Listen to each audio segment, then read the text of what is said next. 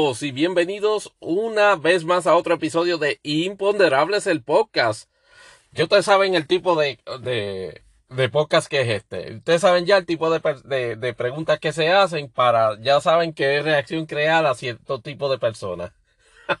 Mi nombre es Tony Barrio, dándole las gracias nuevamente y eso sí, este, por escucharnos en este podcast que se origina desde, o sea, resguarda, en el servicio Anchor una compañía de Spotify, digo, todavía chequeemos a la hora que estamos grabando, todavía es de Spotify. Y, bueno, no ha sido, no ha sido, eh, no ha sido invadida este por, por fuerzas militares rusas. Para preguntas y comentarios sin censura, digo, por favor, este no, no, este no cometan delitos en las comunicaciones.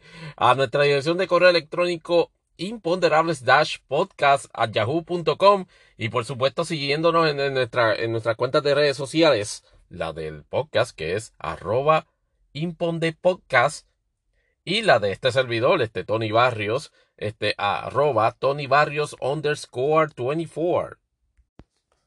Pues bien, luego del mini sustito que pasé en la celebración de mi cumpleaños el, pasado jueves, eh, con la emergencia este que se desarrolló este en la escaramuza que hubo entre tropas rusas y, y, ucranianas en el medio de, de, de, una, planta nuclear, me parece que la, la planta nuclear activa, más grande de, Europa, este, y que todo, pues, hasta cierto punto fue sobre amplificado este, por, la, por histeria noticiosa, porque en realidad el fuego, pues, había sido en, un área aledaña a la planta y ciertamente, aunque, aunque había habido disparos este de, de, de, de artillería adentro, o sea, hubo una escaramuza este con, con, con con, disparos hardcore. Afortunadamente, nunca hubo este daños a instalaciones ni a sistemas de seguridad de la planta y nunca hubo un registro de, de incremento en actividad eh, radioactiva en la planta. O sea, por lo menos ese el nivel de tensión, pero heavy que se sintió y se podía sentir a nivel mundial hasta cierto punto y manera. Este, pues, eh, afortunadamente, pues no pasó a mayores, pero eh, sigue perenne en nuestro entorno local, eh, Estados Unidos e internacional, el conflicto, la invasión de Rusia a Ucrania. Y estamos en que segunda o tercera semana se puede decir, no, estamos esencialmente en segunda semana. Y para, y, y, como decimos aquí, bajo ninguna circunstancia somos un, un, podcast de geopolítica. No les puedo reenfatizar mil veces. Pues sigan escuchando a Nieto en The Grayson para el nitty gritty, para el aspecto eh, puramente geopolítico. O sea, si usted, si usted quiere ir a gente que, que se pone a hacer integraciones de MMM o, de, o de planes médicos o, financieras, las cuales no debe hacer contrato con ellos, pues escuche, dice que los expertos de, pelota dura y, y, los, y, los, y, los de Jay, que no, que, no los deja hablar dicho sea de paso, pero, pero en, el aspecto de, de la información, de análisis de eso, caramba, este, el compañero Mr. Tonita este, ha llevado a cabo eso durante un tiempo ya. Y, aunque usted no pueda estar de acuerdo o no de acuerdo con su análisis, la, información que provee, o por lo menos los aspectos que provee, ciertamente son bien provechosos para entender lo que, lo que está pasando con relación a este, este conflicto. Pero acá en Imponderables el podcast, en lo que yo llamo 30 segundos de, de geopolítica, la situación, por lo menos de lo que estamos mirando acá, aunque, aunque, aunque Rusia y Vladimir Putin están incrementando la intensidad con la cual están tratando este, pues, de, de hacer un takeover o de, o de culminar la operación militar especial este, en Ucrania, que recuerdan que se trataba este para eh, eh, proveer servicios de, de, guardia de seguridad en Domas y en la otra región, este, a causa pues de la, de la declaración este de, de, ambos, de, ambos, de ambas regiones como, como, como ente soberano, lo que se convirtió en, qué sé yo, en menos nada, en, un, en, un, en un full-fledged invasion, pues, pues resulta que eh, Rusia ha, estado asediada en, en, en varios frentes aparte de, aparte de que la campaña militar como tal no ha estado, no ha estado lo exitosa que ellos quisieran tener. Y de hecho, el control de la capital de Ucrania, este Kiev, todavía sigue bajo el gobierno ucraniano. Este, y obviamente hay, hay un intento, por lo menos lo que se ve en términos de movimiento este, de, de estrategia militar, de algún momento cercar de, manera total este, este, la capital y, hacer una entrada eh, un, poquito a la fuerza. Yo esperemos, esperemos que eso no, eso no pase a mayores. Mientras tanto, se han desarrollado eventos o, destellos este de, de, brillantez, este, de esperanza de que, de que el conflicto este finalice. E, en eso, pues, este Vladimir Putin ha, este, el gobierno de Rusia ha tratado de establecer unas, unas condiciones tajantes, sencillas, y, haciendo un compromiso de que pararía de inmediato hostilidades hacia Ucrania, este si, si así se cumplen. Eh, obviamente está, están, están las imposibles. La, bueno, yo, la, cuestión de Crimea, yo creo que en, ese contexto no es del todo irrazonable, tomando en consideración el tiempo que ya ha pasado de, de, esa, de, esa, ocupación. El reconocimiento de, las otras dos regiones este, que incluyen a Domas, pues eh, ese, ese, ese punto eh, es el que está un poquito, eh, que está un poco más complicado. Sería básicamente un sacrificio adicional que tendría que hacer Ucrania en su integridad, digámoslo así, este, geopolítica, para efectivamente evitarse de este, este, pues recibir más daño a causa de, de esta incursión militar de Rusia. Eh, nos llamó la atención de que, de que ya Rusia este, se, se quitó de la idea de, poner adelante como condición la desmilitarización este de Ucrania. Así que interesante planteamiento ese, porque Rusia piensa que el hecho, que, que, el compromiso de no, de mantenerse neutral todavía debe ser, debe ser un elemento de este sine qua non en la negociación. Nosotros diferimos al imponderable de que, de que, de que el momento que culmine esto, lo que quede de Ucrania, o sea, lo que quede, aunque sea una parcela, va de casco para la ONU. Ah, obviamente en un proceso estructurado. Porque la, porque la región evidentemente está bastante delicada en términos de tensión político internacional, pero la, pero, pero lo que ha demostrado este, este Rusia con la manera en que ha ejecutado esto y el, y, y el, ideología, y el idealismo pues, este, político detrás de esa movida de Vladimir Putin es que mientras Vladimir Putin esté en el poder, en el control de Rusia, va a estar con estos shenanigans, este, yo diría que for the foreseeable future, y cuando digo foreseeable future, ¿verdad? Perdonando el, perdonando el boricuismo, este, estamos hablando de los próximos 30, 40 años o lo, o lo que de vida se le, eh, se le permita vivir. Sobre eso, la, este, sobre ese, sobre ese aspecto, la, la, la sociedad rusa ha estado empezando a comenzar, empezando, eh, perdón, disculpando la redundancia, comenzando a recibir los efectos negativos en su entorno doméstico de las sanciones económicas. Son como, diantre, son como 50 mil este, sanciones económicas que, que ha estado recibiendo este Rusia este, en, en todo frente. Ah, se ha convertido ahora en, ah, es más, está hasta de moda que usted, este, corporación intermultinacional, este, imponga o haga un, statement de, ah, yo no voy a hacer negocios con Rusia. Ah, no, yo no voy a permitir que mi producto llegue a Rusia. Pues veremos a ver si esa, si esas eh, medidas económicas siguen afectando, porque la combinación de eso y el takeover de los oligarcas, eh, cuando digo takeover me refiero a, a, a, las reposiciones que se están haciendo en diferentes, en diferentes partes del mundo, este, sobre, sobre eh, bienes, sobre activos, sobre propiedades muebles o inmuebles de, oligarcas. Obviamente, pues hay, hay, hay sus posturas que en términos de derecho internacional privado eso es ilegal porque tú no puedes, este, básicamente hacerme un taking de algo que es mío por como un political statement, pero, este, se, se, esto como en la guerra y el amor casi, casi todo se vale. Y en ese contexto, reconociéndose a los oligarcas como fuentes del poder o de la validación del poder de Putin en Rusia, lo que se espera es que, este, que de forma eventual, más rápido que, más rápido que, que, lento, los oligarcas le pongan la mano en el hombro a Putin. Aquí en este podcast tenemos la, la noción de que no necesariamente la ecuación es oligarcas Putin, sino para mí es oligarcas Putin control de del ejército.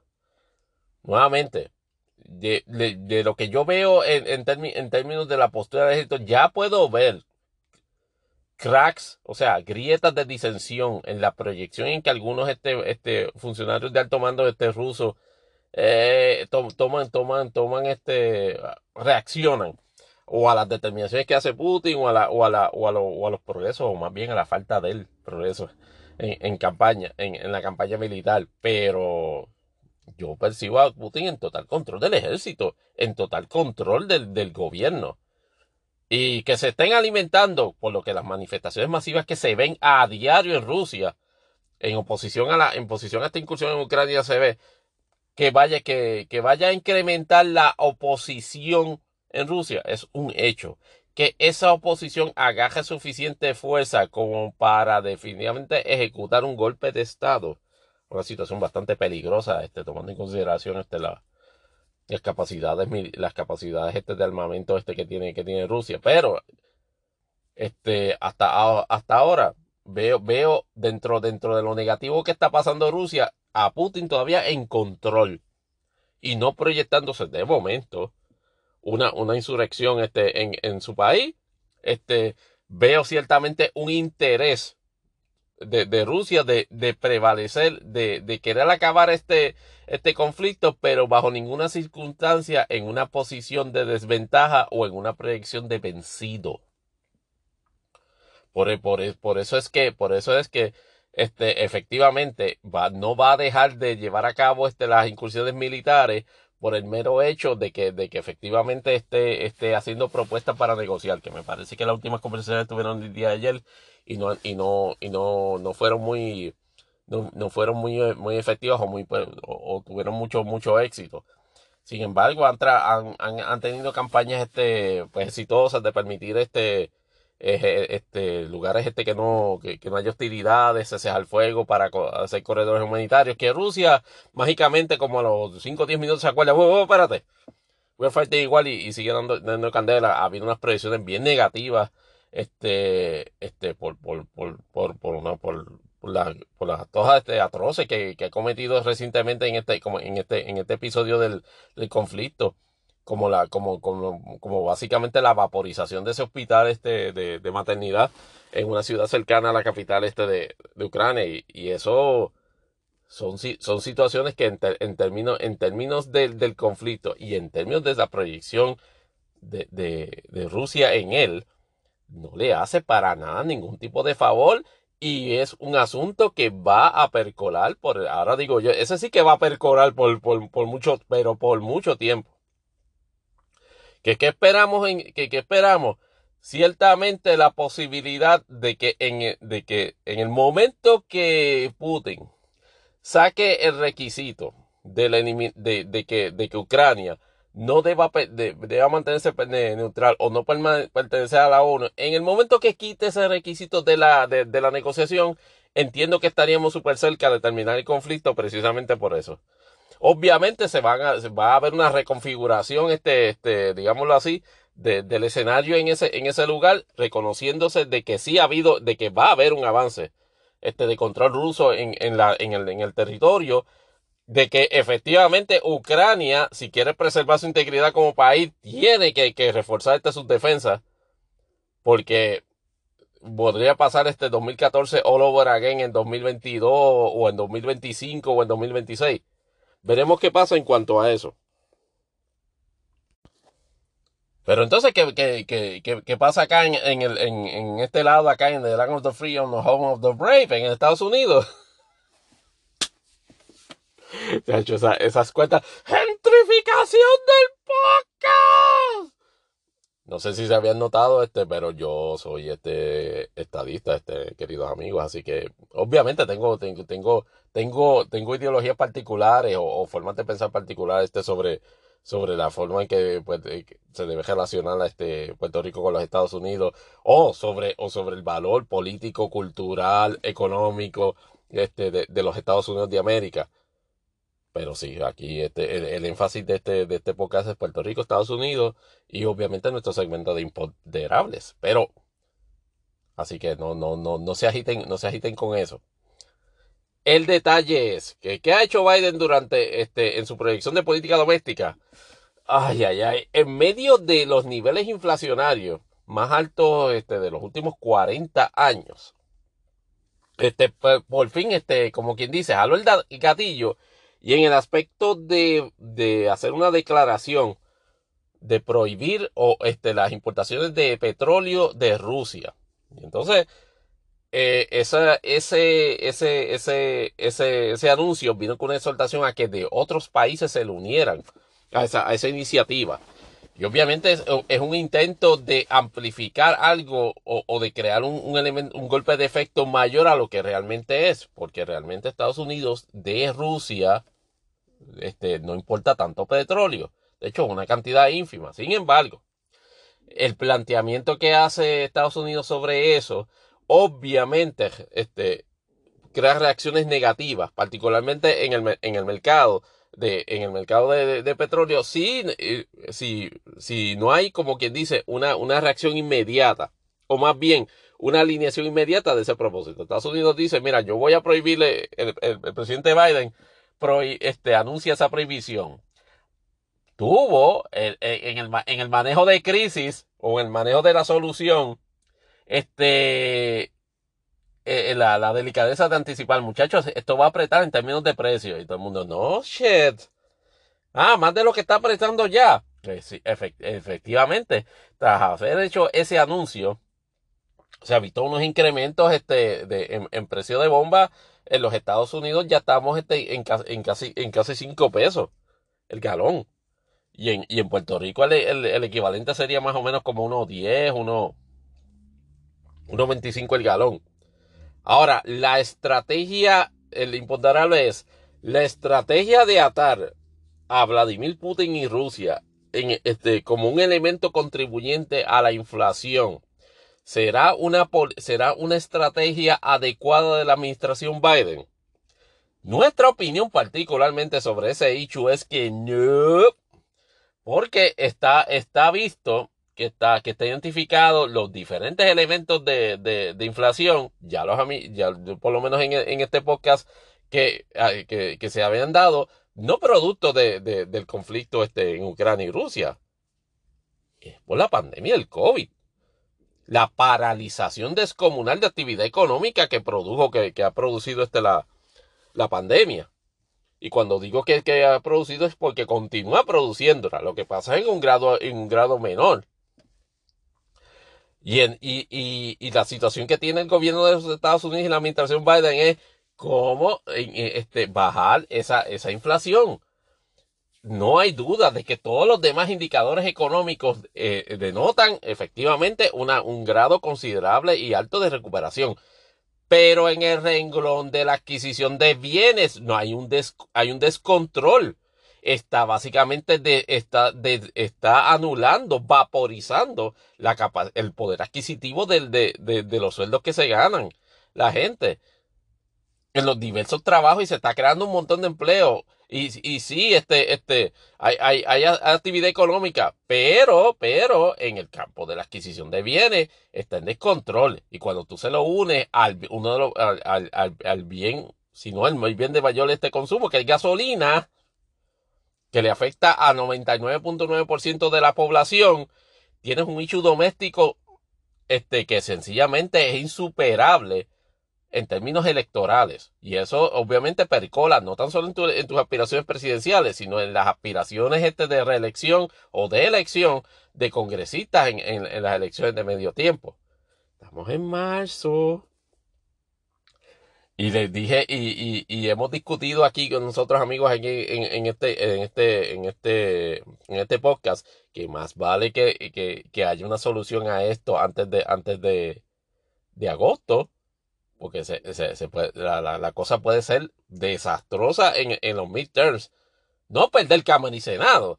Este, perder Cámara y Senado estrepitosamente se puede dar como un mensaje de repudio al, claro desacierto que se produciría en ese escenario por parte de la administración Biden.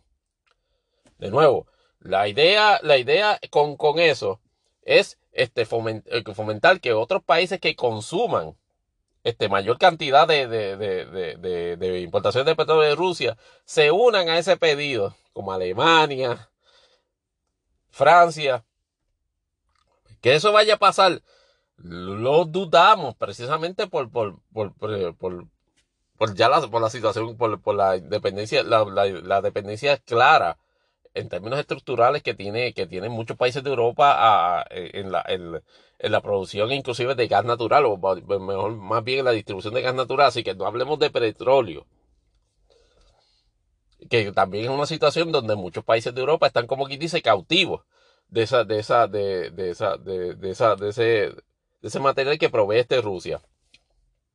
Y entonces qué trata de hacer los Estados Unidos pues aparentemente, este, con, con pedidos específicos de, mira muchachos, este, este, este, quítele, vamos a quitarle, este, a bajarle, este, la, la, la, las restricciones a Venezuela, este, que obviamente siempre en, en, los últimos años ha sido un exportador de petróleo del cual mucha gente no le hacía caso precisamente para debilitar este, el, el, el, entorno económico en Venezuela. Y Nicolás Maduro básicamente ha estado sentado en, bajiles y me imagino que la gasolina en Venezuela debe estar como a, como a 20 chavos el litro. Este, y el propósito sería que gente, que gente como Venezuela entrara, eh, tuviese mayor entrada en el mercado para, para saturarlos de tal forma que el petróleo ruso pierda, pierda valor, o sea, que Rusia pierda leverage en su, en su market share en, en, términos de, en términos de venta de petróleo. Claro. Hay un pequeño detalle, que los muchachos de Arabia, este saludo, este príncipe MBS, Mohammed Ban Salmin, este, y otro, y, y, otros miembros de este, básicamente no parecen estar on board con la idea de eh, alterar eh, como, como tal el mercado o el flujo del mercado para, para crear un, para como un arma política o un arma de guerra, en este caso, contra Rusia. Así que veremos a ver. La administración de Biden establece, no, que mira, que, que esto va a haber un, un sacrificio breve, pero va a valer la pena. Yo a este experimento de sacrificio, a la pregunta de cuánto va a durar este experimento de sacrificio, este, este experimento de sacrificio no puede durar más de un mes. Porque en el momento que se produzca este, los efectos de eso, sigan perennes por un mes, o sigan por un mes y no, se, y no haya progresos en el conflicto o en la, o la actitud de Rusia de desistir de esa incursión en Ucrania, los Estados Unidos tienen que obviamente sería incrementar a niveles extraordinarios el uso de su reserva de petróleo para efectivamente crear, crear una, crear, bajar, bajar esos precios y obviamente contribuir a, la, a, detener el efecto general que hay, que inflación en este momento. Y mientras tanto, este, que hay que seguir cogiendo la tienda y los Estados Unidos este, enfrenta este, un, este, un deadline este cercano, este, tan cercano como la próxima semana, este, para, eh, en, cuanto a sus decretos, más bien las leyes que, que establecen gastos. Recuerden que desde que ha habido este, esta, esta pelea entre, este, intrapartita, eh, eh, entre Congreso y Casa Blanca, y no ha habido controles este férreos este, de un partido u otro, presupuesto del gobierno de los Estados Unidos, no sé, e, es como que este animal raro. Y desde varias administraciones ya lo que se está corriendo son como las leyes este de gastos extraordinarios o los llamados omnibus. Y en ese sentido, durante esta semana ya comenzó la aprobación del, del que va a estar rigiendo este por los próximos más o menos seis meses. Este, y ha, habido unas controversias eh, en, su aprobación porque aparentemente este funding que estaba en la versión original de, este proyecto de ley este, destinada este, a, darle a los estados este, fondos para que proveyeran asistencia suplementaria en los programas de, de, también de ayuda este, para, víctimas del COVID-19. Y cuando digo víctimas del COVID-19 me refiero a todo tipo de víctimas, los de la enfermedad del COVID-19, los que hemos sufrido este, económicamente por el COVID-19 este, y los negocios que han sufrido este por el COVID-19. Pues resulta que, eh, por lo menos en la Cámara hubo, hubo una, una mini revuelta porque en las altas horas de, de, la madrugada, o más bien el, día de ayer, en la versión final que, que, que, recibieron, luego de que en borradores estaba incluido ese, esa, esa propuesta, fue eliminada de la versión del ómnibus. Obviamente no se eliminaron, de hecho se incrementaron este, eh, partidas presupuestarias en ese omnibus este, para, para defensa. O sea, defensa tiene casi 800 billones en, ese, en, en, ese, en, esa, en esa ley de gastos. Y también se incluyó, por lo menos en la versión que está en la Cámara, eh, una asignación de casi 14 billones de ayuda a Ucrania. que qué va a incluir, que qué, va, que, que se va a hacer con esos 14 billones de mind boggles, pero esperemos que, que, que la gran mayoría sea ayuda humanitaria, reconstrucción y asistencia militar en un segundo plano. Tomando en consideración de que, de que, de que por lo menos en términos de estrategia los Estados Unidos como miembros de la OTAN y junto a todos los demás miembros de la OTAN han decidido tener, y yo entiendo que es la, una decisión prudente, manos afuera y cuando digo manos afuera es un, cero envolvimiento militar directo de tropas o, equipo militar en el conflicto, comandadas por, por, por, generales este, de la OTAN. Ese, ese es el pequeño detalle. Hay formas y hay formas de insertarse. La que definitivamente sería inconveniente para el mundo sería la del envolvimiento directo la de establecer un no-fly zone, como está pidiendo Ucrania este a grito. En ese, en ese package, eh, obviamente no va a haber este, este aspecto técnico este para precisamente darle rienda suelta, más bien este, acceder a esa, a esa petición, porque la realidad es que establecer un no-fly zone básicamente sería la antesala este, a un conflicto mundial.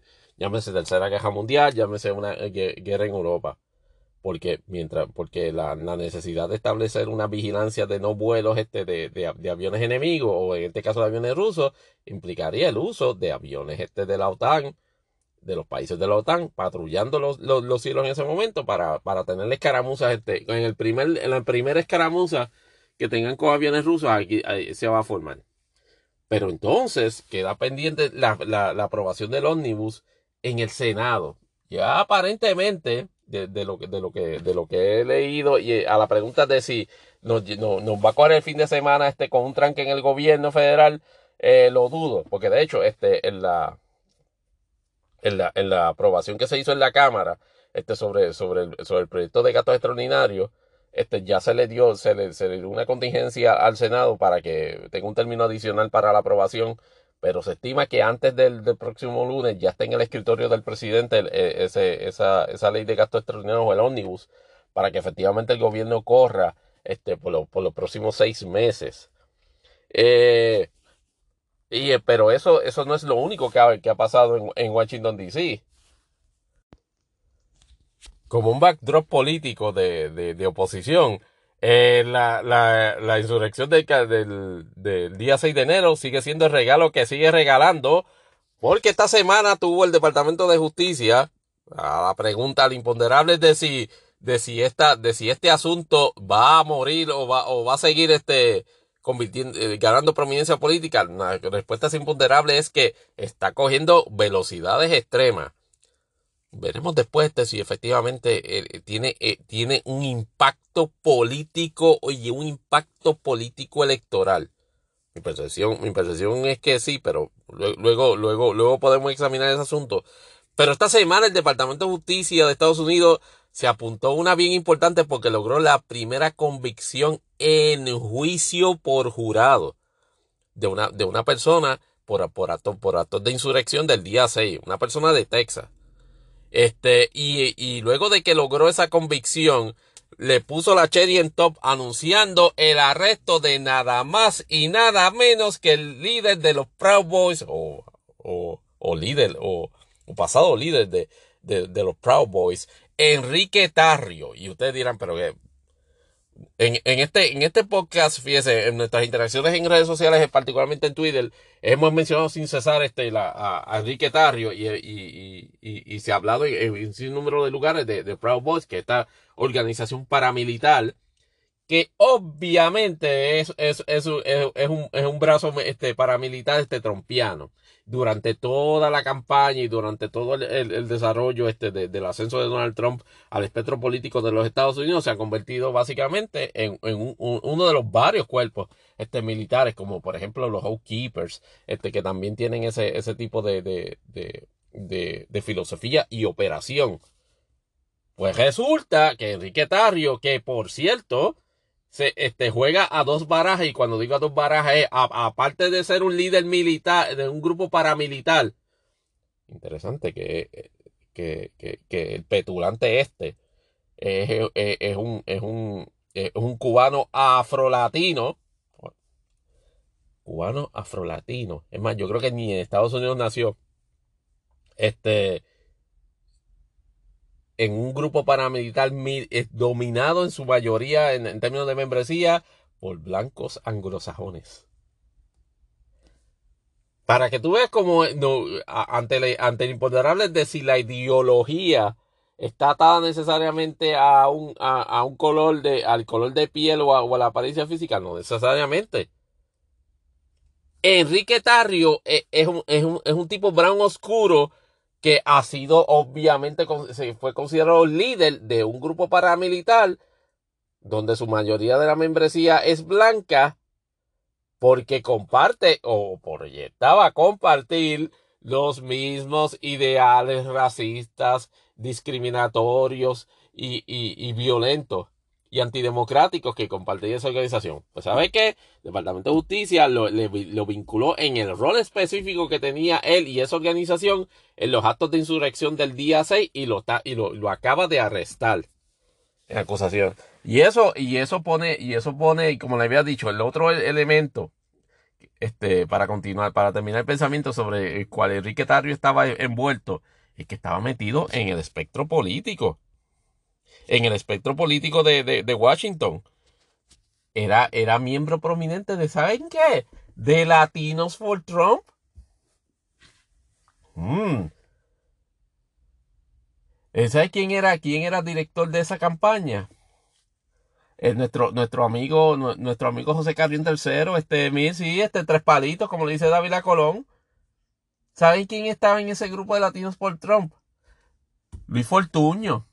¿Saben quién estaba en ese grupo de latinos por Trump? Jennifer González. ¿Saben quién estaba en ese grupo o está en ese grupo de latinos por Trump? Zoraida Fonalleda. ¿Saben cuántas alusiones este, me han contestado este, pedidos de que de contesten a esas personas en redes sociales si conocen a Enrique Tarrio o conocen de sus actividades? Cero.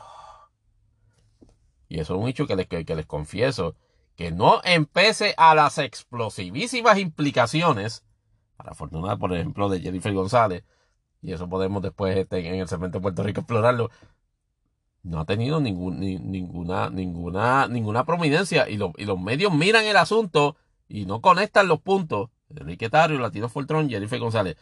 Ah, que, ah, tú estás insinuando que ella está eh, eh, apoya ese tipo de actividades. No, lo que, lo, lo, que, lo que denuncio, y esta forma breve incursión en Puerto Rico, es que la marca de proyección, la marca de proyección política de Jennifer González entra en riesgosas instancias cuando apoya o, proyecta apoyo a, ideologías republicanas o a posturas políticas republicanas. En este tipo de situaciones que se envuelve. Pero ha sabido, ha sabido manejar, ha sabido manejar de alguna u otra manera, y lo vimos en el mensaje de Estado, porque por lo menos este, en Casablanca, no le tiene, no hay una, no hay, no hay una, instrucción, no hay una nota al presidente, mira, no se le acerque, no, no permita que fulana se le acerque. Así que Jennifer González en eso, debo, admitir, debo admitir que está en, que, que, por lo menos con el presidente y en las proyecciones que se le permite Casablanca tener a ella con el presidente, este, son positivas. Ah, que, que, eso ha sido un fallo de, de, ahora digo yo, de la maquinaria este legislativa o de la maquinaria demócrata en, en, en Nueva York o en, o, en, o en DC en general que le ha permitido a él. Yo, yo me imagino que por el hecho de que no es, de que es una comisionada y de que, de que no tiene voz, de que no tiene voz ni voto, precisamente pues no es algo como que, que como que preocupe a, a otros este, instancias de poder o influencia en el Partido Demócrata el hecho de que, de, que ella tenga ese acercamiento siendo de alguna manera identificada como republicana. Pero volviendo a la, a la vinculación, a, a, las vinculaciones negativas, el, asunto es que eh, eh, eh, el, asunto de, la insurrección del 6 de enero está produciendo convicciones. Recuerde que la semana pasada uno, una, este, hubo la primera convicción por sedición claro, eso, eso, eso fue este, declarándose culpable. Eso fue por, por, previo acuerdo. Este, esta semana se le probó un caso este, por insurrección en juicio por jurado. y, y, los procesamientos van a continuar. ¿Qué, qué va, qué, qué va a producir? ¿Qué, qué va a ¿Cuál sería la siguiente etapa? De lo que hemos visto esta semana, ya, ya, le, ya Stephen Miller, el, el nefasto este funcionario de la administración Trump, me parece que era su asesor en, en, inmigración, de, de negativos recuerdos, pues a él también este, la comisión del, del 6 de enero le solicitó mediante supina los récords de sus conversaciones telefónicas. Y ha, hecho, ha hecho una de, las de las peticiones jurídicas más, más, más, ridículas y graciosas que hemos visto en ese tiempo. Porque para resistir el supina que le hizo la comisión el día 6, alegó de que el teléfono que se le está solicitando, por lo menos la línea telefónica, el acceso de servicio telefónico, está atado a un plan familiar este, de la compañía Timore, en un plan familiar donde quien tiene el, el, el, el que tiene la cuenta principal es su papá. Estamos hablando de un tipo de, de, de casi 40 años, millonario, este, profesional, este, que no empecé, no empecé a sus trogloditas y estúpidas ideas, este, eh, evidentemente en, en, círculos de pensamiento conservador considerado, pues digamos así, una celebridad, una persona importante. Pero entonces tiene el plan de, telefonía con su papá y su mamá. a, lo que llega, a, lo, a los ridículos y estupideces que llega, llega la gente con tal de qué? De obstruir la justicia, porque esto es que se trata toda seguridad hay este, informaciones e intercambios de información y mensajes comprometedores en esas comunicaciones. Veremos a ver qué pasa en, en, ese caso, pero yo, yo, yo dudo de que, de que no, de que no vaya, de que, de que Miller vaya a prevalecer en, esa, en esa, en esa intentona de no permitirle a la comisión del día 6 este, obtener información. Y para redondear este, los asuntos de Estados Unidos, este, tenemos que hacer una, un mini update de lo, que, de lo que habíamos discutido en los segmentos anteriores. El Senado, este, sin mucho problema, inclusive antes, yo creo que en la madrugada de hoy, eh, aprobó la, la, el proyecto de, de, gastos extraordinarios, o más bien el, proyecto extraordinario de gastos, el llamado NIUS, este, al, a, a la USANFA de 1.7 trillones de dólares y la ayuda, el paquete de ayuda a Ucrania de 16 billones parece que entró sin mucha complicación. Y obviamente no hubo mucho este jamaqueo en, términos pues de lo que ya había sido eliminado a última hora en el proceso de, eh, ante la consideración del proyecto de gastos en la Cámara de Representantes con respecto a las ayudas que a los estados eh, originalmente ese proyecto iba a adjudicarle para seguir este, brindando este, asistencia en cuanto al COVID. Eh, lo, que, lo, que, lo que se prevé es, para imponderable decir, de si la cama se va a quedar dado, particularmente la, la progresista demócrata, lo dudo, porque me parece, no sé si fue a Cory Bush este, decir, decir que efectivamente la representante demócrata este, que, basta, que una de las líderes prominentes del ala progresista demócrata, de que efectivamente eh, no se descarta traer este, ese, ese paquete de ayudas al COVID en una legislación separada. Good luck with that. Particularmente por el hecho de que salió el informe de, de, precios al consumidor del mes de febrero. Y este, tal y como la administración Bush, eh, digo Bush, ya quisiera Biden que estuviera a los tiempos de Bush, pero la administración Biden tuvo, ya se había, este, pues como quien dice, brace for impact con respecto a esas noticias. Eh, y efectivamente, 7.4, 7.5 me parece que fue la actividad. Nada más que se ha, que, que se ha duplicado a los niveles, a los niveles tolerables que normalmente la, la, Reserva Federal permite a ese tipo de, de, de índice. Y ciertamente es el más alto en 40 años. Y no sé qué cosa me impacta más. Si que sea el más alto en 40 años o que 40 años resulte ser 1982. 1982, eh, eh, puedo recordar hasta las canciones de, 1982.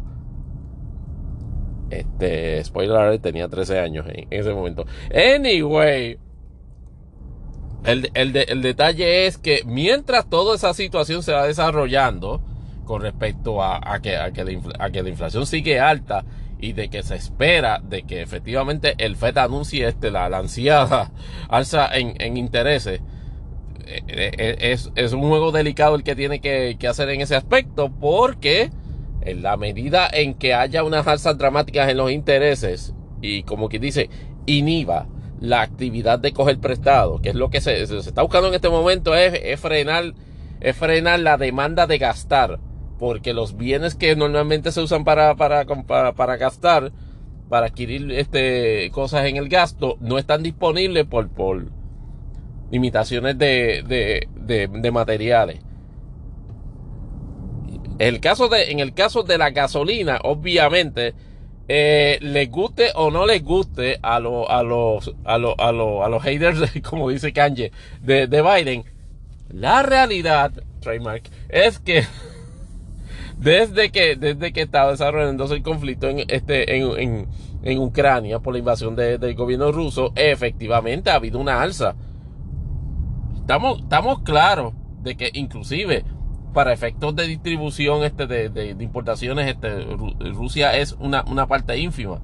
Pero de nuevo, conflictos bélicos siempre a nivel mundial alteran esa, esa, ese, ese mercado. O sea, es, un, mercado, es un mercado este, igual que la bolsa de valores, pero en, en, en, cuanto a nivel de índice de petróleo, conflictos en Europa, conflictos en, Medio Oriente, donde precisamente hay este exportadores este heavy duty como Rusia, como Arabia Saudita, como Irán,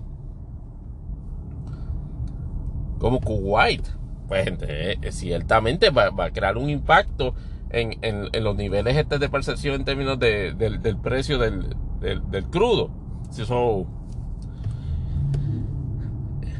las encuestas han, han, establecido, por lo menos por el momento, por el momento, y esto yo, yo, yo les digo, esto es un momento bien breve dale, qué sé yo, a, a dos switches, métele mes, un mes, quizás, quizás cinco semanas. La percepción del pueblo americano es que entiende la parte relacionada a que, a que con el fin de, socavar las posibilidades de Rusia de seguir en esta campaña este, de, de, invasión hacia Ucrania, pues que se está dispuesto a pagar el, sacrificio momentáneo de una alza, de, un, alza considerable en el precio de la gasolina yo, por, eh, eh, tomando en consideración el timing, eh, el cálculo de la, de, la administración Biden me parece que es, me parece que es, de que este asunto, de una o de otra forma, se acaba en un mes. Y la realidad es que yo, yo no entiendo, yo no entiendo cómo Vladimir Putin, esto nuevamente haciendo una parte en términos de comentario geopolítico militar, yo no entiendo cómo Biden vaya a básicamente a, invertir más de 190 mil tropas este, en, esta campaña si no acaba de avanzar en 16 días que lleva la campaña, no ha podido tomar control de, la capital. Y llámese propaganda, este, obviamente de parte y parte, o llámense este, transversaciones este, del, del desarrollo de, de, de la campaña. Pero los ucranianos le han salido, le han salido durito. Y, y, y, están y y la y el hecho y el hecho de que el hecho de que Vladimir y el de gobierno ruso ya han establecido ya condiciones este digámoslo así que si se cumplen inmediatamente este paramos este la, la incursión. La cual dicho sea de paso no han explicado cómo cómo pasó de ser un peacekeeping este operation a, a, a una invasión plena. Pero vamos ese detalle te da a entender de que quieren que esto acabe, pero obviamente pues, este, este Putin no va a permitir, va a hacer todo lo posible por de alguna manera reflejar fortaleza en la forma en que se, se haga resolución del conflicto. Yo, sinceramente, este, no, no sé qué pensar ya en, en, en esta etapa. Este, ocupaciones mínimas que se hayan dado, particularmente en Domas este, y la otra región, yo no creo que vayan a ser reversibles. O sea, en, ese contexto, eso, e, e, ese reconocimiento de, de, de, Estado soberano es más bien un reconocimiento de Estados este rusos. Y, ese, y eso, y eso es para, para mí lo que va a ganar en, en esta discusión. Ah, y obviamente este acceso pleno al, al Mar Negro. Así que en, esa parte, en esa parte, si Putin quiere evitar un coup, a lo mejor viene y dice, no muchachos, pero ahora, ahora conseguimos acceso a este completo al, al, Mar Negro y, y, ahora Ucrania se monta aquí. si, quiere, si quiere pasar este, armamentos este, de, sus amigos de la OTAN. Así que veremos en esa parte. Pero como, como, como tema de redondeo de, de los Estados Unidos, nuestro amigo, el nunca bien ponderado, el, el, el, el gobernador más estúpidamente recalcitrante, yo te diría que de los últimos 50 años. En un periodo donde está vivo Greg Abbott, gobernador de Texas, que wow, tú sabes, los que, los, que escuchan este podcast que son de Texas o que viven en Texas deben saber perfectamente lo que hablo. Ron DeSantis ha definitivamente han, establecido en su entorno de campaña el empeño, el follón de que mientras más carne roja se le pueda tirar a toda esa base recalcitrante, racista, este, blanca, fundamentalista, que piensa de Santi que, que, además del panhandle, este, vive en todo, en todo el estado de la Florida, merece tener todas esas concesiones ideológicas a la hora, pues, de una forma, de establecer como una forma de activación de voto. Y que lo, en el último capítulo, obviamente, ha sido este, la, aprobación de lo que, por lo menos, ya, ya la Cámara y el Senado este, estatal ya, ya aprobaron la, la, famosa ley del Don't Say Gay Bill. Que obviamente pues la, la, gobernación, la, gobernación ha estado bastante molesta y ha estado peleando como gato boca arriba. Porque a pesar, porque se empeñan en, en, hacer un pushback ante, ante la percepción de que la, de, que la ley precisamente se, se trata de eso. Lo han tratado de enmarcar como una, como una ley este, para proteger al niño en edad preescolar de la exposición a conceptos o a, ejercicios de socialización sobre eh, estilo, estilos de vida basados en, preferencia sexual. Es decir, eh, la ley lo que, eh, según, según la gobernación, lo que la ley meramente establece es no permitir que en, esa, en esas edades este de, de grado preescolar este, se traigan esos temas a discusión, digámoslo así en kinder o en, primer grado o, este, o, en, centros de cuido. Y, lo que se, y, cuando, y cuando digo que, no se traigan esos temas, es temas relacionados este, a, la, a, la, a la inclusión o más bien al, al reconocimiento del concepto de la homosexualidad. ¡Wow! Tú sabes, y que, y que, y que tratan en, esa, en ese tipo de exposición de inculcar eh, la aceptación particular y propia de eso como una posibilidad de, de derrotero de vida a los cuatro añitos. Yo puedo entender, se entiende como por 30 segundos, algún elemento de, de nobleza, si se le quiere llamar, detrás de la legislación. Pero entonces la, lo que Ron DeSantis y su gente no te dice o por lo menos este, en, en la discusión, es que las disposiciones de esa misma ley establecen de que también incluiría cualquier este, este, exposición similar en otros grados, dejándolo a como un criterio bastante vago sobre qué se consideraría inapropiado. Es decir, aquí va, ahí lo que va a entrar, en vez de los cuidos, evidentemente lo que, lo, lo que está tratando es de atajar el la discusión de la aceptación del concepto de, homosexualidad en, en, grados de intermedia, en grados de elemental inclusive en grados de superior. Basándose en la premisa de que, ah, si se determina este, que efectivamente están este, eh, eh, entrando de manera inapropiada el tema, pues eso, eso sería una violación a la ley. Es, meramente una, eh, una ley de censura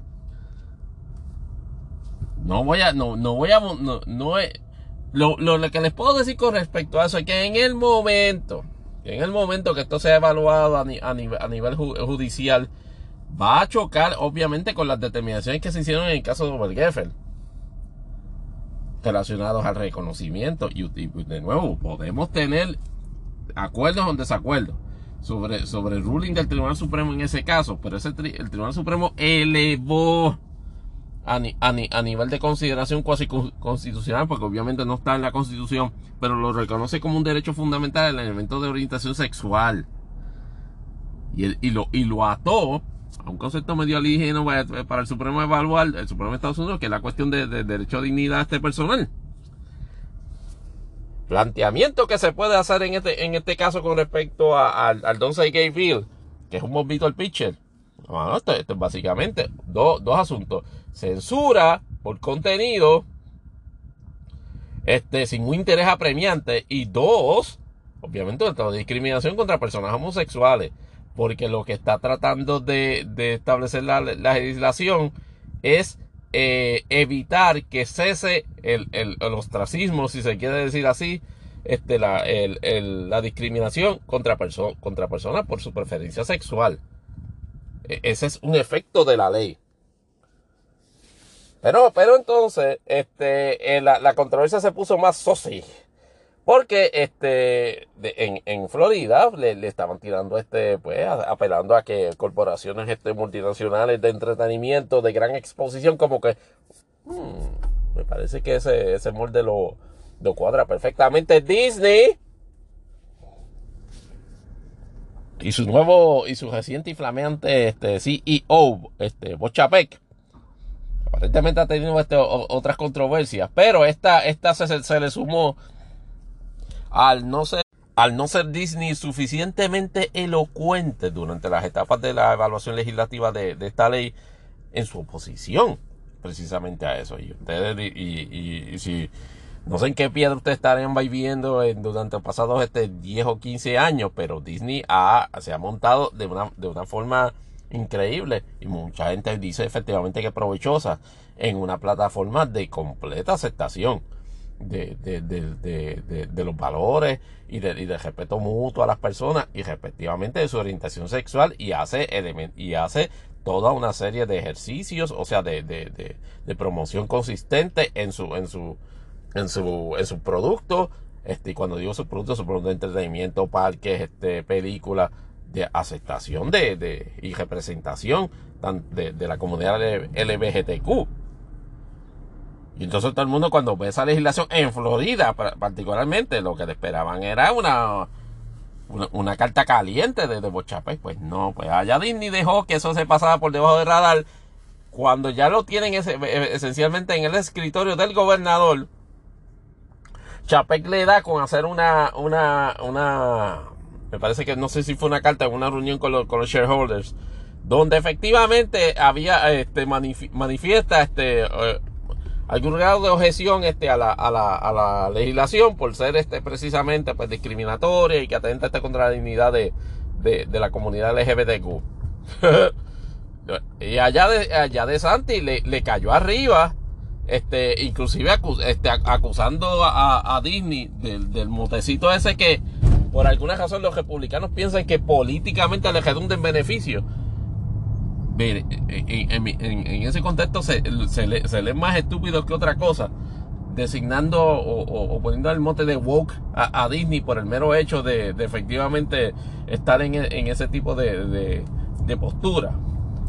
Es el mismo, eh, eh, eh, de Santis en este issue se está proyectando igualito que el issue de hace como dos semanas con el papelón que hizo este con,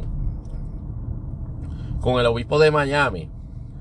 Este, relacionado precisamente, precisamente a la crítica que se le estaba haciendo a, pues a las comparaciones que se, que, que se habían hecho las comparaciones en la, en la política migratoria de Biden con, con, con famosas este, o, o, recordadas este, políticas migratorias que se dieron en, este, en los 60 y De Santi tomó excepción por eso y se, y se, y se puso una carata este, papelonística con, con el obispo de Miami. Pues en este caso está cayendo en el mismo asunto.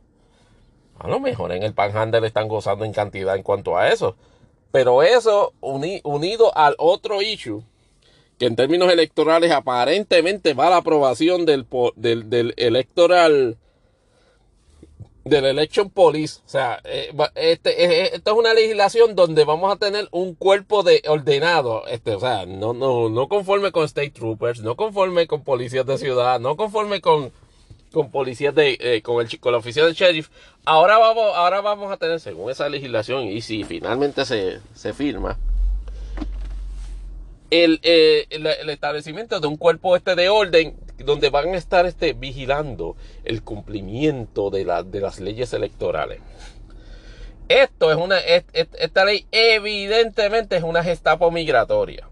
Y por lo menos así yo lo, yo lo percibo.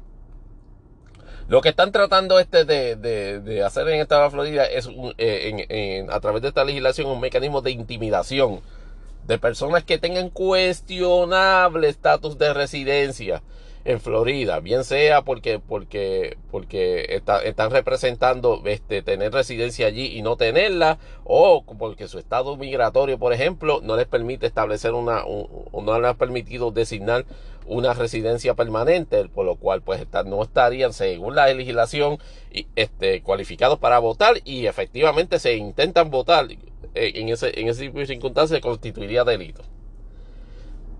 obviamente e, es, e, es, es, es, una ley que hace innecesario, es una ley más bien que lo que está tratando de hacer es una proyección de imagen, un, un, un, un show force, un parapeto de intimidación de, de, personas que vayan a ejercer el voto el día de las elecciones, cualquiera de las elecciones. Por ejemplo, ahora en 2022 tenemos elecciones este de, de gobernador. Ah, ¿Y qué, y, qué, ¿Y qué sospecha de Santis? Que un bloque que va a ir medio solidito a votarle en contra va a ser el voto de, inmigrantes que están en el estado de la Florida. Yo no creo que sea este, este un, bloque extraordinario. Pero es un, pero, pero, un, pero un bloque que entiende él que con esta estúpida legislación, con esta estúpida ley, con la creación de este llamado Election Force, de esta policía de la elección, va a cohibir a personas, digamos, ir, al día de las elecciones o registrarse, este, lleva, a llevar a cabo ese tipo de procesos por temor a que efectivamente se les, se les, designe como haber cometido delitos electorales. Veremos a ver qué pasa en, cuanto a eso, pero la única forma que se puede saber el resultado como tal va a ser en, las elecciones ahora de 2022 en Florida. Y no les tengo que decir que, que, que, efectivamente, y, y esto cuando en el alma, pero es la realidad yo no veo. Veo bastante difícil la cosa este de que Nicky Fry o Chris Christie tengan tenga un chance de, de, decirlo así, de bancar a Biden en el puesto de la gobernación. Eh, puede, puede ser de que, de que se estreche al final, pero no veo, pero, pero veo sinceramente un grip bastante fuerte en términos de la tendencia electoral para mal o para mal que la, que la gente en el, estado de la Florida entiende de que eh, correr, correr este, correr este estado otro, otros, otros cuatro años más con los de Santis debe ser una, una acción adecuada. Pero esa, esa, esa es la realidad. Que eso vaya a redundarle a De Santi en, en, en favores en cualquier otra proyección a nivel nacional en esa misma elección. Para referencia, en el Stropol de CIPAC volvió a quedar 2 a 1 debajo de Donald Trump, de un tipo, de, un, de un, tipo que, que, está diciendo que Putin es genius. En, en ese contexto estoy, estamos claros también. Ron DeSantis está, en su carrera política a nivel nacional está muerta por la pechuga. De la única manera que Ron DeSantis tuviese alguna consideración este, en el plano nacional, y eso es repetidamente, siquiera él o no aspirar, es que sencillamente este, Donald Trump o se muera o, lo metan preso. Mm. Mm. Lo metan preso. Enero 6. Mm. Eh, nota de programación, este, eh, eh, estamos transicionando a nuestro estudio móvil un poquitín más ruidoso. Este, esperemos que la música de fondo que luego le insertemos pues ayude a sosegar esa incomodidad, así que mis disculpas este, adelantadas este por ello. Estamos ahora en los asuntos de la isla del encanto Puerto Rico. Y por lo menos en cuanto a Puerto Rico, hay como que una ensalada de revoluciones. Obviamente el asunto de Ucrania, por lo menos a nivel gubernamental, la integración no ha pasado de ser más allá de, de, una designación hueca este, que hizo el gobierno de, de, de Pedro Pierluisi en el sentido de prohibir este, las importaciones este, de artículos rufos, incluyendo este, las bebidas alcohólicas, este, por supuesto la vodka. Se trató de, a, la pregunta de si eso le ha valido algún tipo de beneficio, pues no, pero, pero, llamó la atención que inicialmente, aunque no se había identificado, este, eh, el, gobierno de Rusia hizo un, un release de un, de un mapa donde estaban este, indicando cuáles las naciones estaban considerando en este momento naciones o territorios estaban considerados este, hostiles a, Rusia. Y curiosamente, lo único puntito marcado en todo el archipiélago antillano es la isla de Puerto Rico. Obviamente usted podrá llegar a las especulaciones en cuanto a eso, pero yo me imagino a, a, a Pipo allá en. Estoy llamando la atención de Putin. Ah, yo no necesariamente creo que ese sea el asunto, es una cuestión meramente de que identificó de que de que lo enteraron, mire, presidente, este, Puerto Rico, e, ese, ese canto de piedra es este territorio de Estados Unidos. Ah, ah, pues, ah, pueden hacer misiones de ahí, ok, hostil a Rusia. Niet. Pero aparte de eso, pues lo, lo, lo, los asuntos, los asuntos y las controversias han sido, todavía permanecen este, insulares.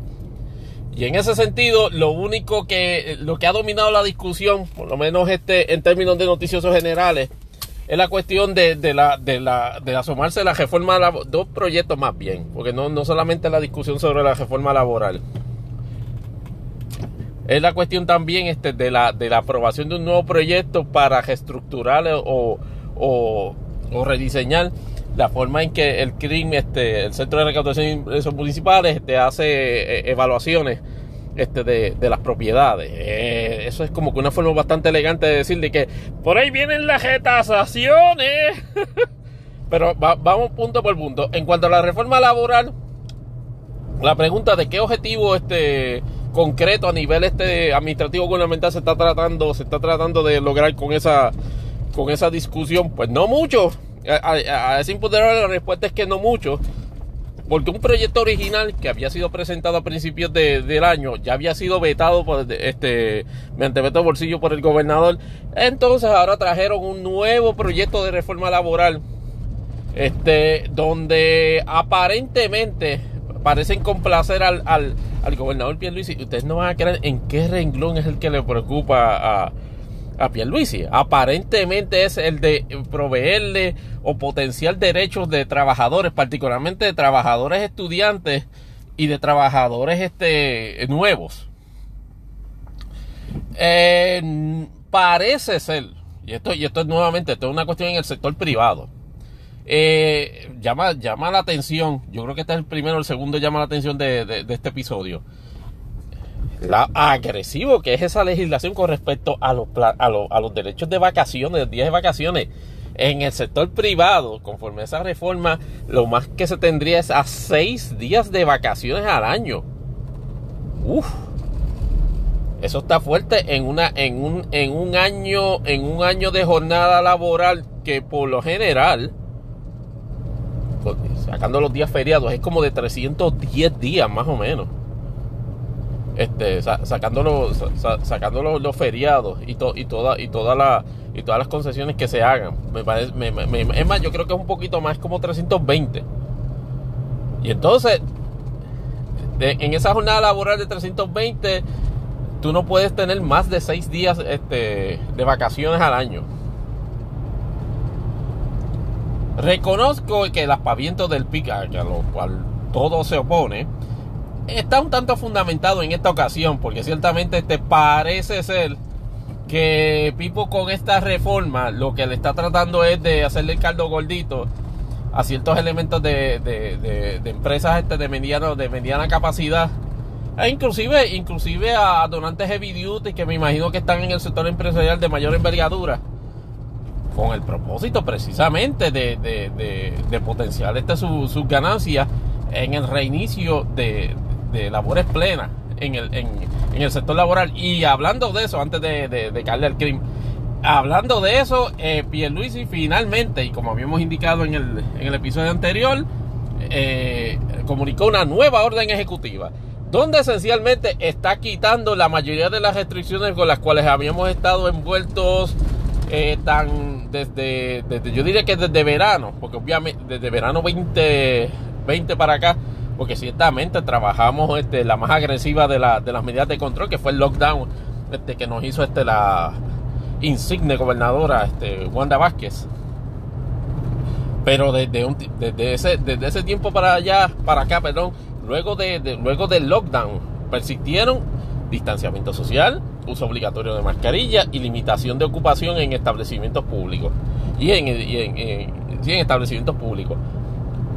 En, el día, en la, semana pasada, este, anunció efectivo que a, partir del día 10 de, marzo se, se, se fueron todas esas restricciones. Es decir, estableció un elemento de voluntariedad en el uso de la mascarilla en lugares públicos en privados, estableció, este, le quitó las restricciones a, todo establecimiento público este, comercial para, para, para permitir su aforo al máximo de su capacidad. Este, y efectivamente este, eliminó los requisitos este, del informe de viajero este, o, la, o, mostrar la prueba de vacunas este, eh, eh, para, para llegar a un aeropuerto de Puerto Rico. Eh, ¿cómo, qué spin le han dado los diferentes sectores a este asunto? ¿Será el imponderable? Pues usted no, se, usted no lo va a creer. Pero en el, en el renglón de anti-vaxxer ya este, habían bunkerizado desde días antes de que la emisión de, esa, de ese cambio en esas órdenes constituía una victoria o un reconocimiento del gobierno de que sus políticas de inmunización este, eran no tan solo ineficientes, sino que eran falsas y que le daban en la razón a las posturas que promovían la eliminación de esas sanciones basados en que la vacunación no es, no es, no es, no es el proceso este, eficaz que proyecta este, los, medios principales y la sociedad este, entera o casi entera. Y, en, eso obviamente está incluida Elizabeth Torres, este, eh, el, otro, el otro individuo que los muchachos de Puerto Rico le dicen este foquito. No recuerdo qué es el nombre, pero aparentemente es una, celebridad en Facebook y en Twitter nadie le hace caso. Otra razón más por la cual prefiero a, Twitter en, mil veces sobre Facebook. O sea, es bien. Eh, los charlatanes en Facebook tienen. Eh, en, Twitter tenemos un filtro un poquitín más fuerte para dar aceptación a los charlatanes y normalmente no tienen prominencia y el y como dije y como dije un tweet este hace hace poquito cloud negativo en Twitter no es publicidad usted métase en la cabeza una cosa es publicidad ah una cosa es que, eh, que hablen mal de mí que hablen pero cuando el cloud eh, eh, cuando de publicidad estamos hablando de que es cloud negativo en Twitter hmm, eso es problemático en 99.9% de los escenarios. Pero la realidad es que esa postura de celebración de los, de los, de los sobre ese issue está nuevamente fundamentada en aire caliente. Porque la realidad es que en una población donde hay casi, casi 85% de las personas inmunizadas, donde acabamos de llegar, afortunadamente y gracias a Dios, a, sobre, a, menos del 4% en positividad y donde, y donde apenas se están registrando este, menos de 5 o 6 muertes. Este, obviamente una muerte es lamentable, pero no, no, no, no se están registrando el número descomunal de muertes que se había, eh, se había este, experimentado durante, el principio del año. Lo que te da a entender claramente y en una forma objetiva y obviamente podemos este, estipular este, la alegría de los que, de los que sí proveemos, favorecemos las vacunas sobre ese aspecto. Pero es evidente que en una comunidad que ha adoptado la inmunización como una política agresiva o como una herramienta agresiva para combatir el COVID, que se ha este, adherido de forma yo diría que exitosa o consistente a reglas de distanciamiento social, de uso de mascarilla, va a, tener estos resultados y va a permitir precisamente la flexibilización de, las restricciones. Eso, el, eso lo que el comentario que hace eso es de que las políticas de eh, salubristas de inmunización funcionaron. Que contrario a lo que plantean las personas que se oponen a las vacunas y que se oponen a las medidas de control, esas medidas de control funcionan. Las vacunas funcionaron y van a seguir funcionando. Y entonces, ¿qué, le, queda en este momento? Un reto grande del Departamento de Salud porque levantar eh, las restricciones, y en eso este, lo estaba comentando en, el space que participé de, este, de la doctora Mariola Rivera Reyes, este, la cual siempre le agradecemos este, todas esas contribuciones que ha hecho este, por, este, por orientarnos en términos este, de, del COVID-19 y todo tema salubrista. Pues en el space que estaba ella haciendo, me parece que la semana, eh, la semana pasada o hace unos días atrás, le comenté este, la inquietud de que cuando se hizo ese anuncio, el doctor Carlos Mellado, aparte del mini flip-flop que hizo sobre la obligatoriedad de usar mascarilla, que, es entendible, lo que pasa es que de nuevo, no, conceptual, no contextualizan como es. Este, y después tuvo que hacer este, los disclaimers, porque aparte de eso la orden ejecutiva efectivamente le da discreción a establecimientos privados a, a a establecer, la redundancia, sus, políticas particulares en cuanto a uso de mascarilla y en cuanto a distanciamiento. Y Azores, tengo entendido, este, que determinó este, efectivamente ser continuar el nivel de agresividad en términos de esas políticas, por lo menos por un tiempo, y me imagino que es por el propósito práctico de proteger a sus empleados. Volviendo al asunto del doctor Mellado, el secretario de Salud, no dejó dicho ni en, la, ni, ni en su primera locución, ni en la conferencia de prensa de este con el gobernador, cuál iba a ser el plan para bregar con los todavía 400 mil personas que no, están, que no han sido vacunadas ni siquiera con una primera dosis. Y para mí eso es crucial porque Puerto Rico puede y tiene la capacidad, de acuerdo, de acuerdo a cómo, cómo se ha se ha asimilado el, concepto y cómo se ha, se ha, se ha movido de forma activa este, la sociedad en Puerto Rico para adoptar la, inmunización como una forma, como una herramienta adecuada para combatir el, COVID-19, pues seguir con la campaña. Y es, y es, y es el mismo, el mismo, la misma dinámica que cuando habían 800 mil sin vacunar o un millón sin vacunar, tú tienes que llevar la vacuna a donde están las personas, obviamente. Se reconoce de que hay una situación en que siempre va a haber un grupo se puede decir inclusive hasta considerable, de personas que no se van a vacunar, así le tienen este con las vacunas este, este por, por el drop, este, en paracaídas allí frente de su casa. No se van a vacunar, fine. Pero el gobierno en el, cumplimiento de política pública tiene que hacer un esfuerzo adicional. Y eso no lo vi en, las expresiones del doctor Mellado. Da a entender de que pues, hasta, aquí, hasta aquí llegó la cuestión de las vacunas. Yo espero que realmente esa no sea la postura, porque precisamente derrotaría el, éxito que ha tenido la, adopción de esa política. Eso en cuanto, en cuanto al COVID-19. Pero entonces el otro, el otro asunto caliente fue el, de, el del crimen. Tatito Hernández, otra vez, este, como quien dice, haciendo un colero político y queriéndolo proyectar como una ejecución bárbara de, de, de, aplomo y de, y de sapiencia política, está entreteniendo en la Cámara un proyecto de ley que aparentemente le daría, este, que resultaría la forma en que, el CRIM lleva a cabo este, la, las evaluaciones de, de contribuciones que todas las propiedades se van a dar. Desde desde Ponce, desde allá de tan lejos, toda una serie de sectores con intereses políticos, no se puede negar también este, que, que, la oposición hay eso, porque imagínense, Centro de Recaudación e Ingresos Municipales, ¿saben quiénes son este, los, opositores más férreos? Los alcaldes. y como bien dicen los muchachos de puesto para el problema, me, este, eh, escuché el otro día, y en eso tienen razón. Obviamente suena tentador en términos de la, de la dinámica financiera de una alcaldía, pues contra que, que entren más chavos para el CRIM. Para que no es cuestión de que entren más chavos al CRIM, es cuestión de, es cuestión de, de reevaluar con un efecto potencialmente alto. Número uno, de que le impongas cargas económicas adicionales a, los ciudadanos por su residencia en términos de contribuciones municipales. En los momentos que se está viviendo con gasolina a casi, a, a casi a casi 1.20, 1.25, 1.30 el galón, digo, el, litro en Puerto Rico. En momentos así. Y los alcaldes saben que la dinámica este de política local es tú le das un palo de esa naturaleza a la gente y el que se va a joder es el alcalde incumbente en las elecciones generales.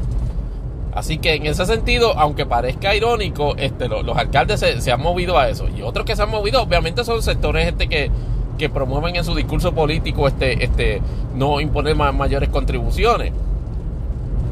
Curiosamente, en, este tipo de situaciones, uno, se tiene que sorprender porque hasta Pedro Pierluisi dice, mira, eh, yo no voy a yo no voy a este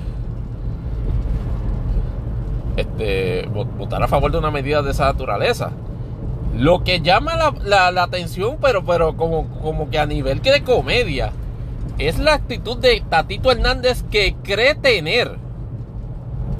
Y a lo mejor en esto ustedes si me escriben a imponderables.yahoo.com me pueden explicar por qué Tatito Hernández piensa que es un foregone conclusion la, eh, el que esa legislación se convierta en ley, tomando en consideración dos detalles. Número uno, en la Cámara aparentemente ya fue aprobado, pero en el Senado percibo que va a haber bastante resistencia a su, a su aprobación.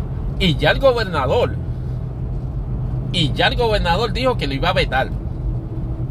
Ah, que, que, que, nos vamos por encima del veto. necesitan dos terceras partes para irse por encima de ese veto. Eso no es por voto mayoritario, papá. Y yo no creo, y yo sinceramente no creo que Tatito Hernández, cuando, cuando, y me puedo equivocar, pero no creo que Tatito Hernández haya logrado una votación mayoritaria de carácter absoluto, mucho menos. Una tan grande que le permita en una segunda vuelta a él particularmente irse por encima del veto. No, no, no, no, no viemos, es más, no tomemos, no mencionemos ni tan siquiera en el Senado que no se sabe cómo se va a votar en cuanto a eso. Y respectivamente que se vote a favor, la situación es que con toda seguridad esa, esa legislación no va a pasar. Y entonces, ¿qué es lo que, qué es lo que gana políticamente este Tatito con eso? Tres soberanos. Carajo, se proyecta, refuerza la marca de estupidez y torpeza política. Esto refuerza la noción que, que, se, que, se, tiene en su distrito, particularmente eh, en la voz cantante del alcalde de Dorado, Carlitos López, en el sentido de que Tatito básicamente es un tipo de, de, espejos y, humo. Es meramente un legislador de distrito que se cree, el, que, que se cree un dignatario de alto rango en el partido Reconozco que a nivel de su gestión, y eso lo voy a decir 20 veces en este podcast cada vez que hable de Tatito Hernández, reconozco que hay gente que se le está bebiendo el culé político de que es una persona de cuidado en el partido. Yo volvemos. Yo entiendo que con esta movida, con la movida que hizo de incluir a, a, los PPCO, lo del barril de tocino, en, el plan, en, la versión de la Cámara del plan de ajuste, sigue, sigue demostrando de que está enajenado de eso y que lo que piensa es que esas movidas lo, lo, lo, lo envalentonan, lo revalidan en, en, el escenario general. De lo que yo estoy viendo es que Tatito Hernández piensa que esto, le, esto lo, lo pone en buena posición para ser candidato a la comisaría residente. Con eso tiene como 10 problemas o 10 posibles escenarios donde, donde, donde, vuelen canto. Número uno, yo no creo que en la, en, la, base del partido, y particularmente con esa pelea interna que tiene con nuestro amigo el hombre de acordeón, José Luis Dalmau, el presidente del Senado, yo no creo que, yo no creo que vaya a tener bajo ninguna circunstancia un, consenso o un apoyo mayoritario en el partido para que sin primaria está en uno de esos dos puestos, gobernación o, comisaría residente, y, lo, y si va a primarias, y si va a primarias, con toda seguridad vuela en canto, por lo menos en comisaría residente. No hablemos del escenario de que si va a generar, y de nuevo, allá en el PNP la, la, situación parece ser que Diego está, pero, ah, bueno, imagínense, hasta, hasta, hasta, hasta interactuando con Biden. Bruta, ¿no? Le dicen. En ese, en ese, en aquel, en aquel rancho, evidentemente a Pierluisi no le han dicho que no va para 2024. Y va a hacer la pelea y a tirar y a jalar, pero cuando llego le diga, mira, ¿sabes qué? Yo tengo los números. Yo, ahora digo yo, la base del partido me está vaqueando a mí. Veremos a ver qué pasa en ese renglón. Pero si por alguna de esas casualidades, ¿verdad? De, de, esas anomalías de la ciencia, no se llega a probar, o, o, o Pierluisi este, se queda en la gobernación, con toda seguridad Jennifer se queda en la comisaría residente como incumbente. Probabilidades de que Tatito le gane a Jennifer en una elección. y los que me digan, no, sí puede. ¿Sabes quién, tenía 20 veces mejor sapiencia política y mejor aplomo en, el, en, el, en el, la discusión de asuntos públicos? Aníbal Acevedo Vilar. Pregúntenle, pregúntenle cómo le fue en la elección de, de 2020 para la comisaría residente. Redondeando el tema de Puerto Rico para evitar acercarme a la, a la peligrosa barrera de las dos horas. Eh, lo único que quería comentar adicional es la situación con respecto a Elizabeth Torres y su explosivísimo este Facebook Live, donde de acuerdo a cómo usted esté en cuanto a los issues o las personas, pudiese interpretarlo como una explosiva revelación este, de denuncias este, concretas o uno de los arcamientos este, de imagen pública más más descomunales jamás vistos. Es decir, eh, por alguna razón, eh, durante la pasada semana, ella realizó lo que ella llamó, creo que fue una bomba nuclear en, en, unas apariciones que tiene allá en Facebook. Nuevamente, por eso prefiero Twitter. Pero anyway, en, este, en esta locución, en supuestamente en Facebook Live, ella procedió en un momento dado y de hecho a mí me consta porque tuve la oportunidad de escucharlo. Obviamente es algo que normalmente no hago, pero tomando en consideración la infinidad de referencias que se estaban haciendo a lo que estaba declarando, me di a la imperiosa tarea de efectivamente escucharlo. Y vaya si habla y hace denuncias. Y pues, pues obviamente es todo, todo el catálogo este, obviamente, de su de sus pugilatos este, normales en, en, en, la, en la percepción calenturienta de su prominencia como, como imagen, como, como figura pública o figura de influencia en, en el quehacer político o en el quehacer social. Eh, peleas con Melinda, este, porque había dicho este, de que ella no, no se paga la comida, este, denuncias a Melinda y a, y Denise Pérez, este, la directora de Noticias, que también ahora es experta en Ucrania. Ay, señor. Este, eh, obviamente haciéndole acusaciones en, términos bastante bien floridos. Pasando, este, me parece que críticas a Rocky de Kid, a la Burbu, este, a, inclusive a como Santa Rosa. Bueno, no, no, no, no quedó este, no, no quedó personaje sin descabezar en eso. Obviamente, críticas al Partido Nuevo Progresista y denuncias este de que, de que la quieran este, este, callar y silenciar. Otro, otro detalle particular fue un ataque virulento a, nivel personal, entiendo yo, a la figura de Alexandra Lúgaro, este, que hasta donde yo tengo entendido, este Lúgaro no le ha respondido a ese ataque. No sé si por el hecho de dignificar este, esa, esos comentarios con una respuesta, por el mero hecho de que no lo, de que desconoce. Sin embargo, me resultó impactante. Y esto, en el, y esto en el contexto de una persona que está haciendo denuncias y respectivo de su, de, su actitud o de su seriedad o de su estado emocional o mental, hace unas denuncias particulares de lo que se pudiese razonablemente catalogar como acusaciones o denuncias de comportamiento sexual inapropiado en la Facultad de Derecho de la Universidad Interamericana, particularmente, y menciona por nombre y apellido, al decano de la Facultad de Derecho, al licenciado Julio Fontanet, que hace denuncias tanto de la administración de la Facultad de Derecho como del propio señor este, licenciado Fontanet sobre actos específicos que, que, se llevan a cabo ahí y que o se permiten o se fomentan. Y entonces la cosa pasa de, de, de, de castaño oscuro a, a, castaño ultra dark mode, a este, pantalla AMOLED de Samsung, cuando hace una denuncia directa, de nuevo, una, ella, ella hace una denuncia directa. De que el señor Fontanet intentó abordarla en el contexto, según lo plantea ella en el, en el Facebook Live, de, de, interacción de, de, conducta o interacción sexual no, no, no deseada. Y aquí es que donde yo digo, y con esto lo digo con el mayor de los respetos, sin adjudicar veracidad sobre ese asunto. Entendemos perfectamente que usted pueda llevar a cabo valorizaciones subjetivas de lo que las personas en este tipo de dinámica puedan hablar y de lo que se les pueda adjudicar como meritorio, cierto o razonable. En el caso, sin embargo, en el caso, sin embargo, de cuando una persona, particularmente mujer, particularmente en las dinámicas actuales de, patrones ya reconocidos, tanto en el ambiente de trabajo como en el ambiente de universidad, donde efectivamente se llevan a cabo actos de hostigamiento sexual o actos de, o, actos de manipulación este, este de, de, personas o de intimidación de personas usando precisamente ese tipo de, de acercamiento no deseado o ese tipo de conducta no apreciada o ilegal ciertamente en, en, en esos ámbitos.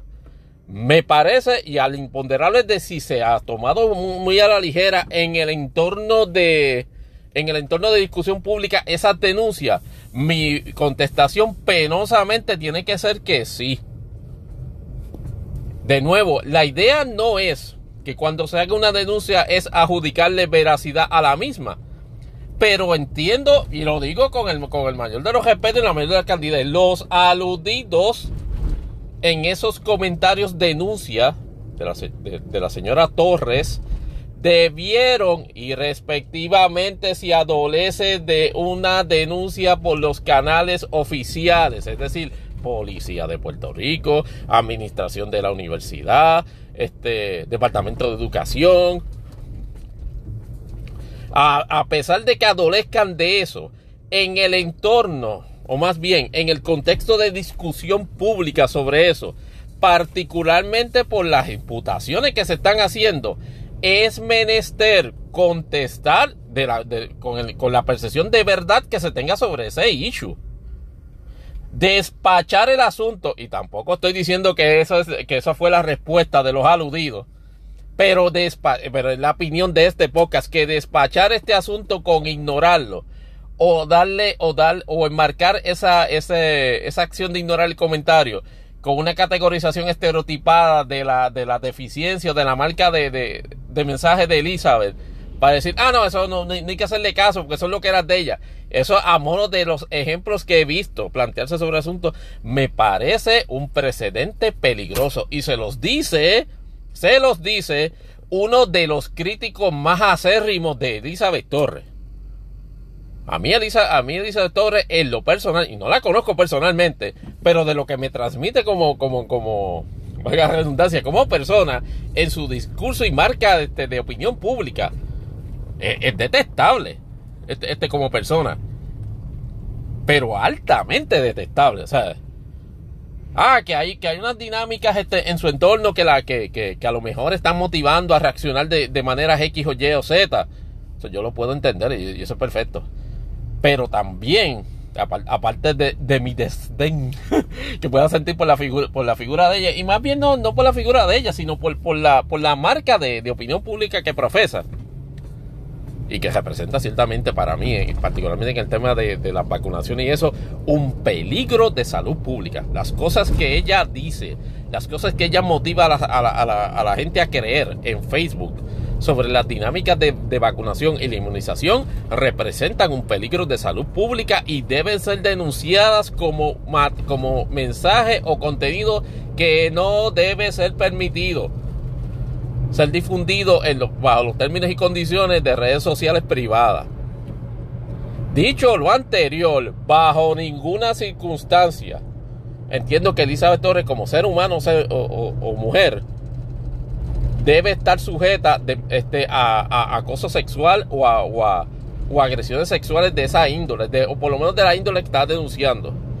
Y como persona que, alega que está, que, está sufriendo eso, lo menos que se puede hacer es efectivamente este, permitir o por lo menos apelar a los aludidos a que ciertamente eh, expresen su punto de vista. De nuevo, no se está pidiendo que se sustituya un proceso por otro. Entiendo perfectamente también este, la, posición de los que de los que dicen, no, no, pero este, ahora, ahora sé yo que voy a defender, eh, que, vamos a litigar o vamos a, vamos a dilucidar o a, o a escuchar argumentos sobre una conducta que supuestamente es punible por ley en, en, el, en el, eh, como quien dice, en la arena de la opinión pública. No, no se trata, no se trata de eso, pero es un asunto que compete en opinión pública, que compete a una institución, que compete al, prestigio de una persona.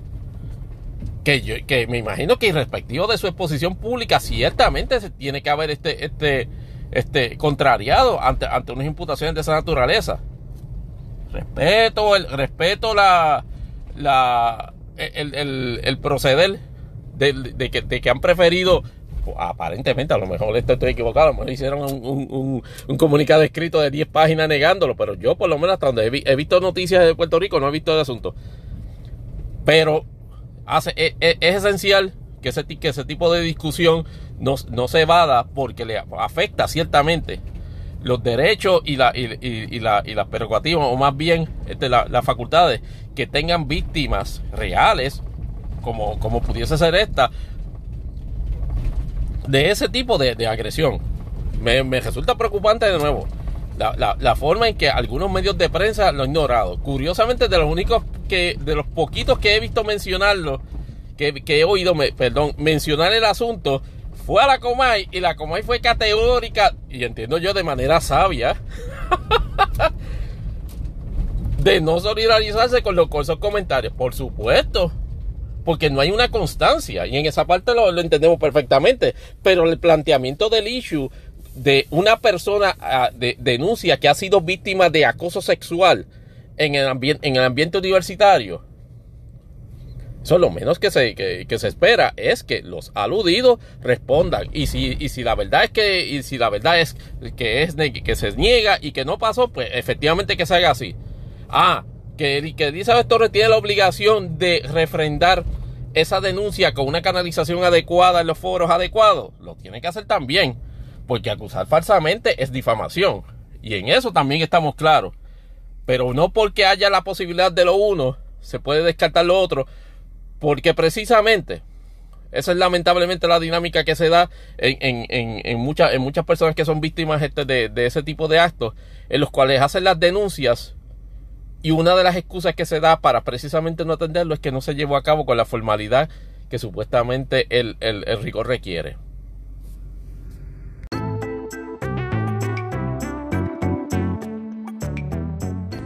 Ahora vamos al segmento de Imponderables de, esta, de este episodio de Imponderables el podcast. Y la mejor noticia que podemos este, traer este, de, de esta sección es que we gonna play ball. Gracias a Dios que la Asociación de Dueños y la Asociación de Jugadores de Major League Baseball finalmente, y en un desarrollo sorpresivo porque no daba la impresión de que sucesivas o, pasadas reuniones durante las pasadas semanas iban a lograr un acuerdo. Finalmente llegaron a un acuerdo que es por poquito, que solamente afectó el inicio de la temporada, más o menos por una semana. De finales de marzo que estaba apostado originalmente, ahora a principios de abril. Eh, no he estado enterado de todos los detalles, pero aparentemente las concesiones y demandas que estaban realizando este, los jugadores este, para, para mejorar hasta cierto punto este, sus condiciones en un itinerario de 162 juegos. Aparentemente para esas condiciones fueron este, eh, honradas.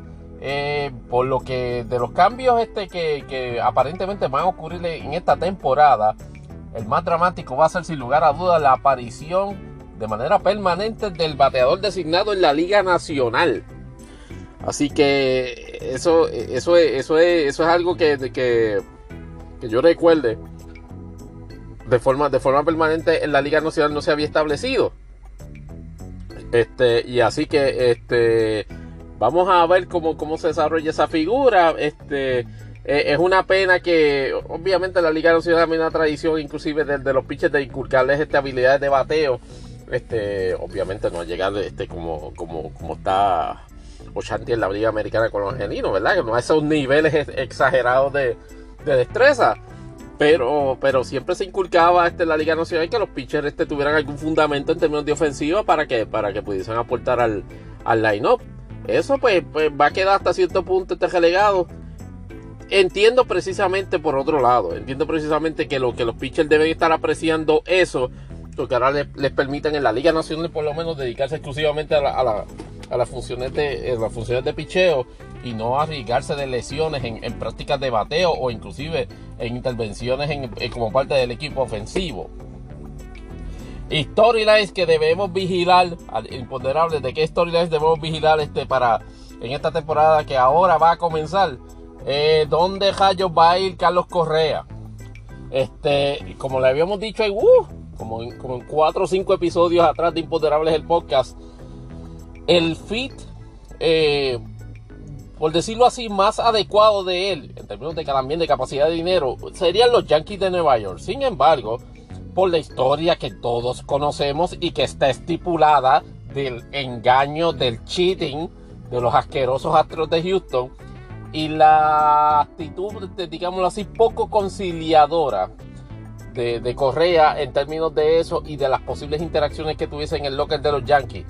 Me parece a mí, no empecé a que yo creo que los Yankees pudiesen en un escenario normal, digamos, este objetivo, entretener la idea de un, contrato de 300 millones de dólares este, por la cantidad de años este, que, se, que se ha establecido en, contratos similares, este, como por ejemplo con Francisco Lindor, con los Mets de Nueva York, no me parece que, el return invoicement vaya a ser de tal manera que lo, que lo, que lo, permita. Los Yankees ya habían especulado con la idea de utilizar o gente de adentro para, para sustituir la posición de shortstop, que es la que está ahora mismo medio, medio chuequita. Este, o este, me parece que era este jugador de los, de los Dodgers de Los Ángeles, este, que se me olvida ahora mismo, este, no, no, no recuerdo el nombre, que estaría, estaba en la agencia libre o que tenía la posibilidad de, ser contratado. Pero la realidad es que yo veo Correa bien poco probable en los Yankees de Nueva York. Crearía una distracción y unas tensiones y una dinámica en el equipo con George, con el, con el, con el mismo Gary Cole y, con otro, y con, con varios personajes este, en, el, en, en, el, equipo que ciertamente no contribuirían al mayor eficiencia. Obviamente, yo entiendo que por 300 millones yo estaría en la posición de ser bastante conciliador en, enfatizar que el pasado es el pasado y que si yo entro al equipo, mira, este, entramos full en adhesión y compromiso y lealtad a los Yankees de Nueva York, pero eso va a depender de qué quiera hacer este, este Carlos Correa, porque no, puedo negar que el price tag que está alando en el mercado de agencia libre es meritorio. Los Yankees de los pocos equipos que se lo pueden dar en términos económicos, pero yo tengo, la impresión de que en términos de estrategia, de eficiencia de manejo de, de recursos en el equipo, no creo este que. Ay Dios mío, que Brian Cashman, Dios mío que, que ir a hacer este año ese muchacho, este, con ese cuerpo técnico y directoral que le ha dado la confianza después de nuestra, después de esa debacle que tuvimos el año pasado. Este, pero vamos a ver. Eso, eso es en cuanto a Major League Baseball.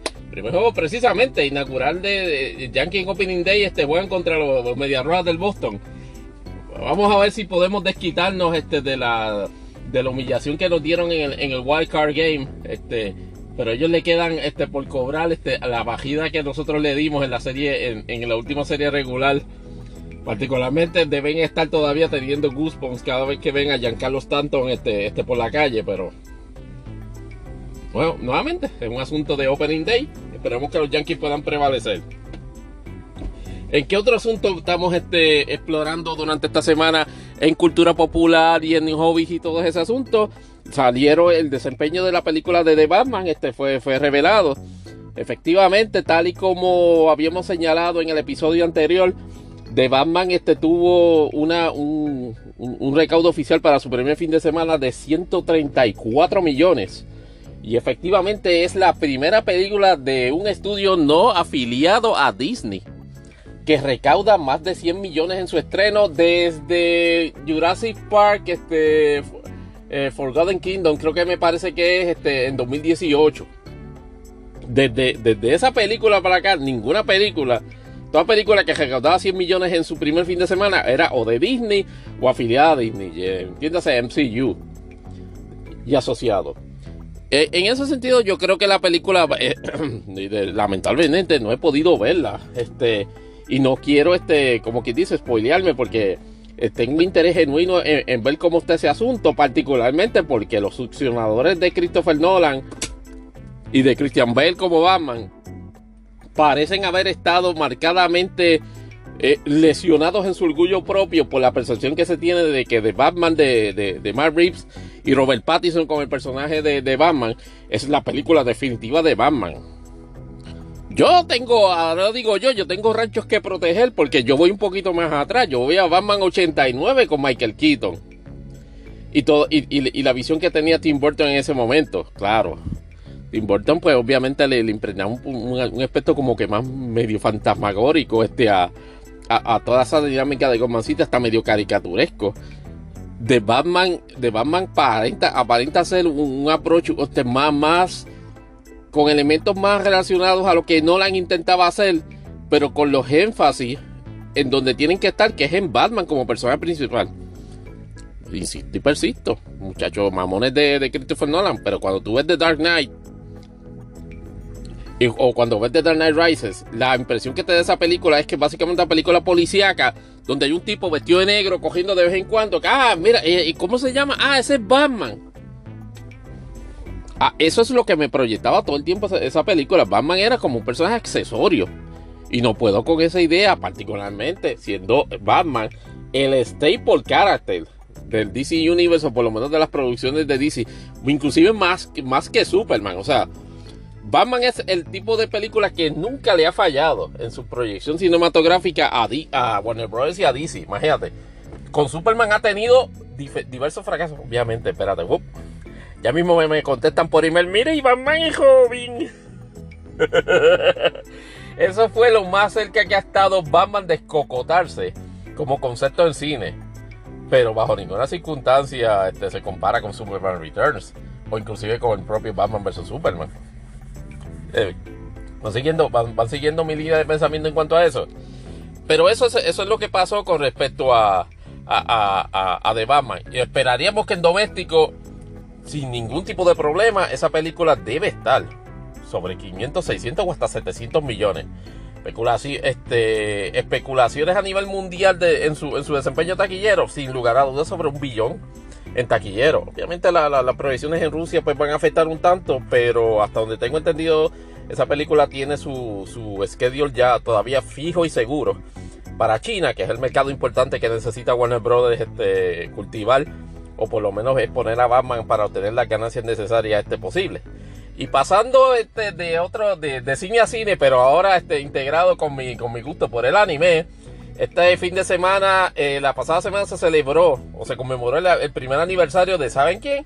De Evangelion 3.0 más 1.0 Tries Upon a Time, que estrenó finalmente, luego de casi 4 o 5 años de atraso en su producción, luego de la culminación de Evangelion 3.0. Eh, finalmente el 8 de marzo por lo menos encaminado en aquel momento, la conclusión de la saga de Evangelion, o la saga principal de Evangelion, este, donde, está, donde va a estar, donde estaría envuelto directamente su creador, el, creador de la serie original de Neon Genesis Evangelion, Hideaki Anno. Tenía por lo menos una proyección más o menos de, ser, estrenada en verano de 2020. Y obviamente este, la, crisis del COVID-19 este, dio, dio traspié con, con eso Finalmente, en Japón, a pesar de que había habido una advertencia de un incremento de la alerta del COVID en, varias prefecturas de Japón, en ese momento que amenazaba la, exhibición masiva de esa película, la casa productora mordió la bala y efectivamente este, eh, inició su, estreno en Japón. No, se puede decir sin lugar a dudas que bajo ninguna circunstancia tuvo el éxito espectacular que tuvo, que había tenido este Kimetsu no Yaiba, este, eh, Demon Slayer, este, The Mugen Train. estamos hablando de una película que recauda a nivel mundial 400 millones de pesos. Una película de anime. Este, Eva 3.0 eh, más 1.0 en el, en el, en el repaso de, en el repaso del rear view, como quien dice, fue un, un estreno importante en Japón en 2020 me parece que alrededor, en términos, el equivalente en dólares, me, parece que fue algo de, como 110, 120 millones de dólares en, taquilla. Creó la oportunidad o estableció la, oportunidad única de, su estreno a nivel mundial en, los restantes mercados del mundo a través de la plataforma digital de Amazon Prime. No he conocido de los números este, finales que tuvo, que, haya tenido este Amazon en cuanto a esa, esa proyección pero no dudo que haya tenido su return on, investment, de, de esa, de esa película, tomando en consideración de que casi 200 países este, este, iba, iba a estar este, en el servicio de Amazon Prime y está todavía. No tan solo este 3.0, sino la, la, saga completa de las películas de Reveal. Y entonces hicieron una proyección especial, of all places, en el servicio de gaming de, de, Amazon Prime, que el, el famosísimo ya Twitch que básicamente como, como, como el, el, el, servicio, el servicio número uno, si se quiere llamar de esa manera, de, de transmisiones este, de, de streaming de, de, juegos de video y asuntos así. Y entonces, este, eh, Cara, que es la, la, casa productora, y, y estuvieron haciendo una presentación a través de Twitch de la, de la película, con una sesión de preguntas y respuestas. Esperaba escuchar o leer este, revelaciones un poco más, más, impactantes sobre qué, qué, pasaría con el futuro de Evangelion. En, en, en cuanto a lo del pasado, Hideaki Anno estuvo comiquísimo una respuesta que le preguntaron, mira, este es el final de, de, Evangelion, como dice, bueno, pues más, vale porque yo acabo esta película, ya, yo acabo Evangelion ya tres veces. no olviden que la acabó Evangelion en la serie después la acabó en End of Evangelion y de ahora la, está acabando en el final de, las películas de Rebuild. Y en ese sentido dejó claro, mire, esto, eh, esta, este mainline de, de, esta película se acabó. O sea, la historia acabó aquí.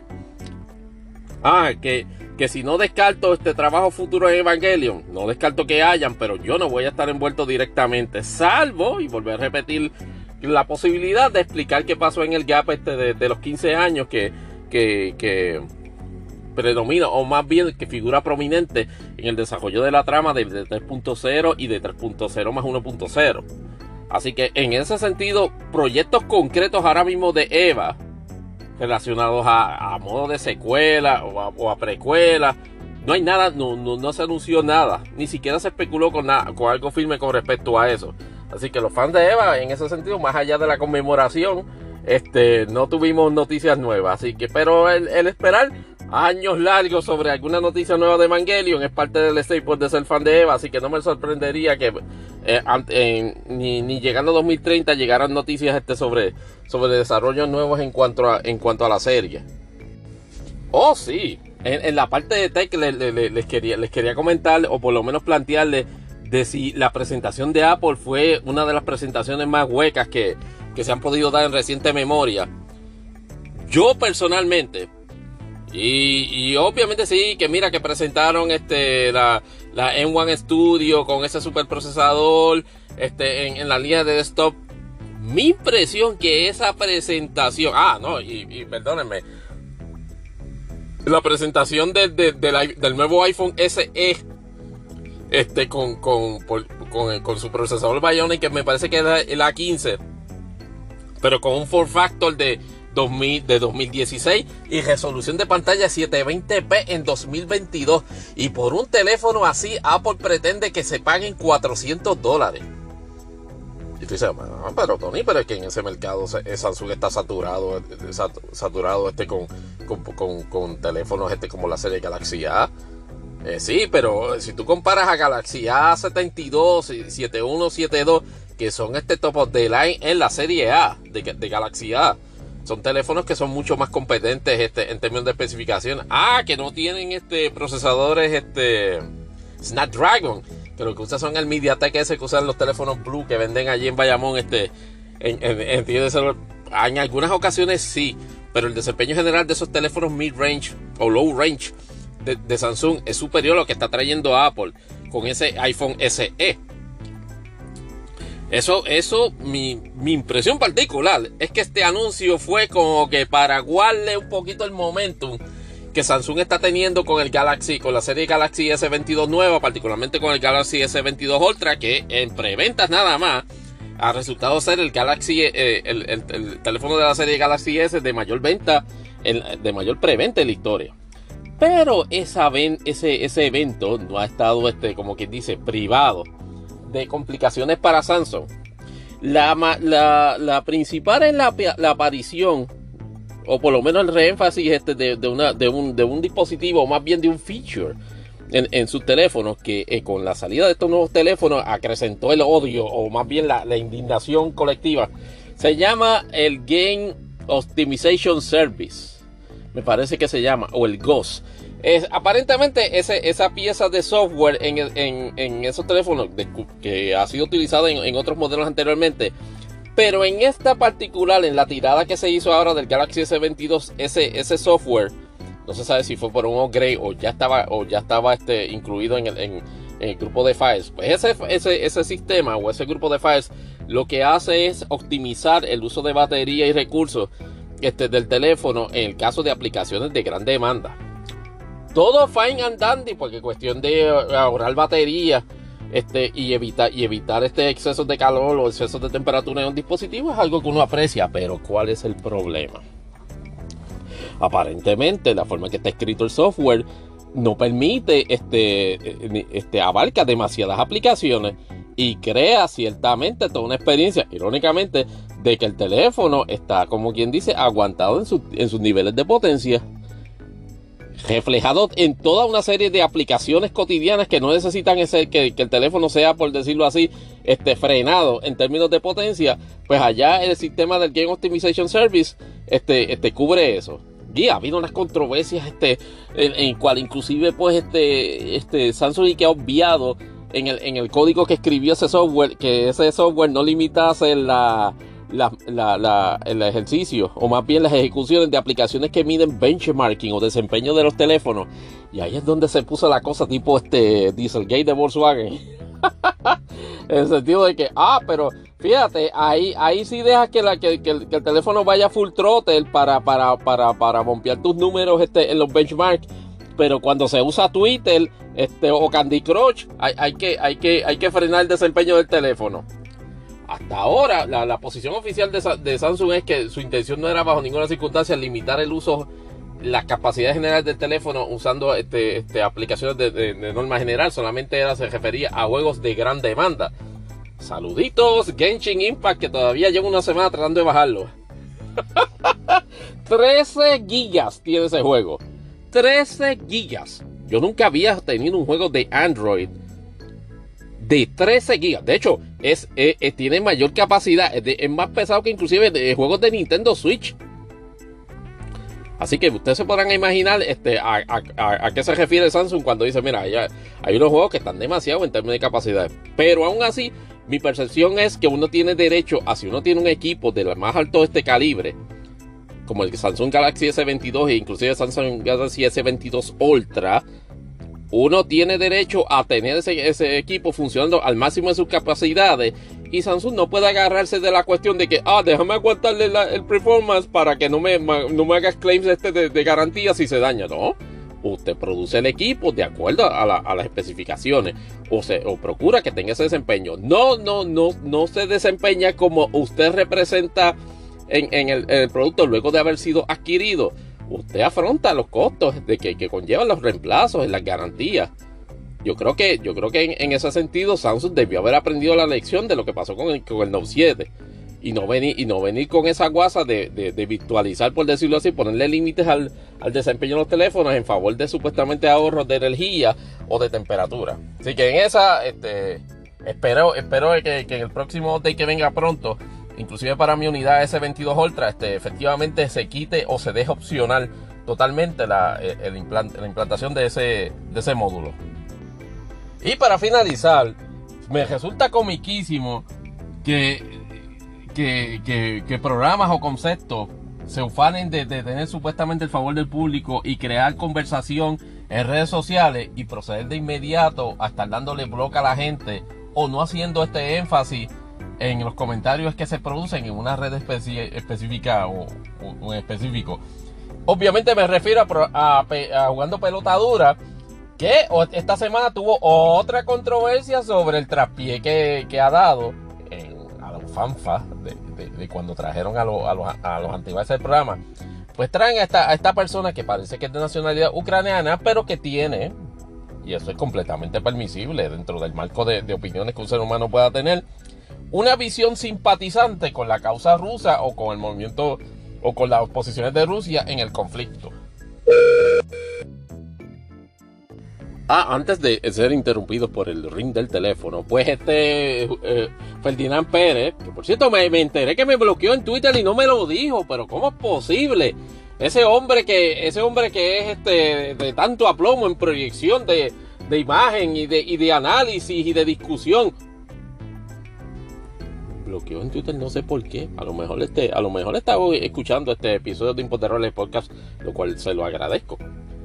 Pero entonces plantea de que, oh, de, que, de, que todo el backlash negativo que ha recibido por la exposición de, de esa, de, esa, de esa panelista de, nacionalidad ucraniana y quizás este, la, la exposición o el cotorreo de, lo que, de que lo que llamamos normalmente talking points este, prorruso, que de nuevo es parte de, de interacción en términos de análisis, pero hasta cierto punto creó otro momento incómodo o más bien este como que ineficiente en el propósito de la discusión que de la cual ese, ese, programa se ufana. Y entonces me llama siempre la atención este comiquísimo de que, ah, ah eh, vamos, las redes están hablando, miren lo que dice fulano. Cuando tú miras todos los postings que salen en la pantalla son de Facebook, no son de Twitter. Hmm. Yo estoy seguro de que ellos están conscientes de que la forma y manera en que se desarrolla la conversación y el cloud en la red social de Twitter no es lo mismo que en otras redes sociales. Es decir, usted puede, si usted hablan mal en Twitter, ciertamente crea un elemento de publicidad negativa. Por eso es que muchas corporaciones, por eso es que muchos artistas, por eso es que muchos pues, este, conceptos de, entretenimiento evaden este, darle exposición al feedback que estén recibiendo en cualquier momento particular de lo que se dice en Twitter. Cuando pelota dura no es la excepción. Así, así que me resulta este comiquísimamente deshonesto la percepción que tienen ellos de, que efectivamente están este, este, creando ese impacto en la red. Claro, generan una forma de, discusión y eso puede estar este, redundándole en mayor exposición. Ahora, de la forma en que, que se expone en Twitter, es una exposición positiva. Con el diferendo deben aprender a trabajar. Bloqueando gente es la forma de hacerlo. No necesariamente. Pero ese tienen, tienen ese privilegio. Ahora, con ese privilegio también trabaja la, consistencia o la falta de ella. En la, en la, forma en que quieran este, hacer ver a la gente de que realmente son y que los defensores del pueblo.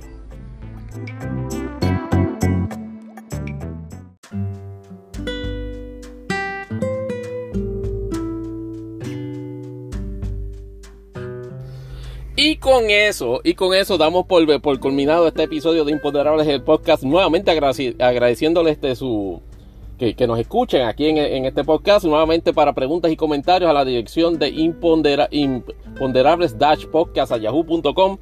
Este, y nuestras cuentas en Twitter de eh, imponde, arroba ahora con nuevo logo. Y este, a Tony Barrios on the score 24.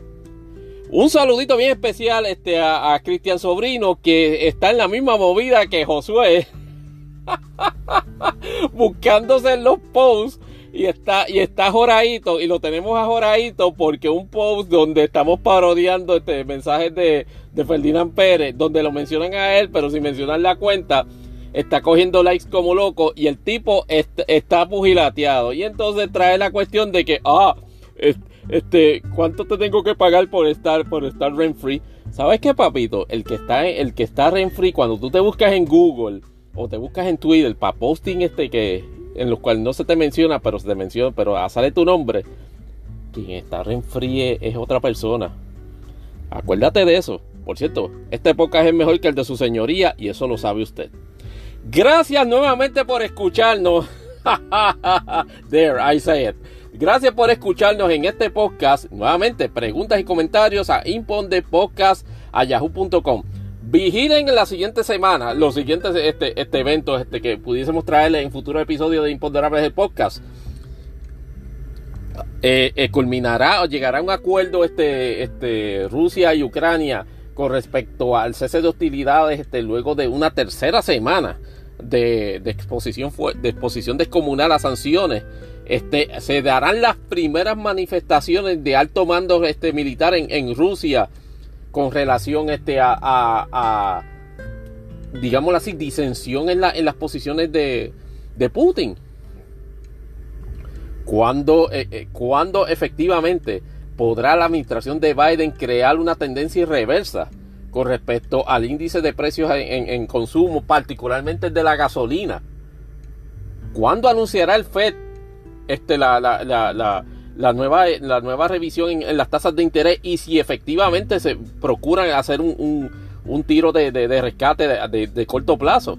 ¿Sería eso una política prudente, subir demasiado alto los intereses demasiado rápido? Eso tenemos que saberlo, este, averiguarlo también. En el caso de Puerto Rico, veremos a ver si efectivamente Tatito con qué otra baja basada viene. Este, y si efectivamente logra este, pasar el voto, el veto por encima del gobernador con respecto al proyecto de, reevaluar o, hacer una, una, reactualización del sistema de, evaluación tributaria del CRIM. esa, esa, parte está interesante y obviamente le afecta a todo el mundo este, para ver. También este, tenemos que mirar el caso que acaba de salir un breaking news en, la tarde de hoy. Una conocida abogada, o más bien una abogada que, parece tener interacciones interesantes con algunas personas en Twitter. Por cierto, de, me parece que es de persuasión este PNP. Acaba de ser acusada en el tribunal de Bayamón por estar falsificando documentos relacionados a pruebas de COVID-19.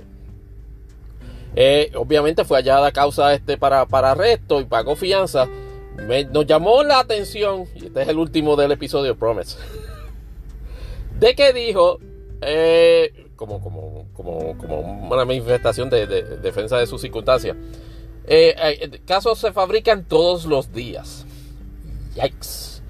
Veremos a ver qué tanto le va a complicar su entorno el levantar como una manifestación pública de su defensa en cuanto a las imputaciones que se le está haciendo por parte del Ministerio Público, el hecho, ella siendo abogada, indicar de que el Ministerio Público le está fabricando un caso.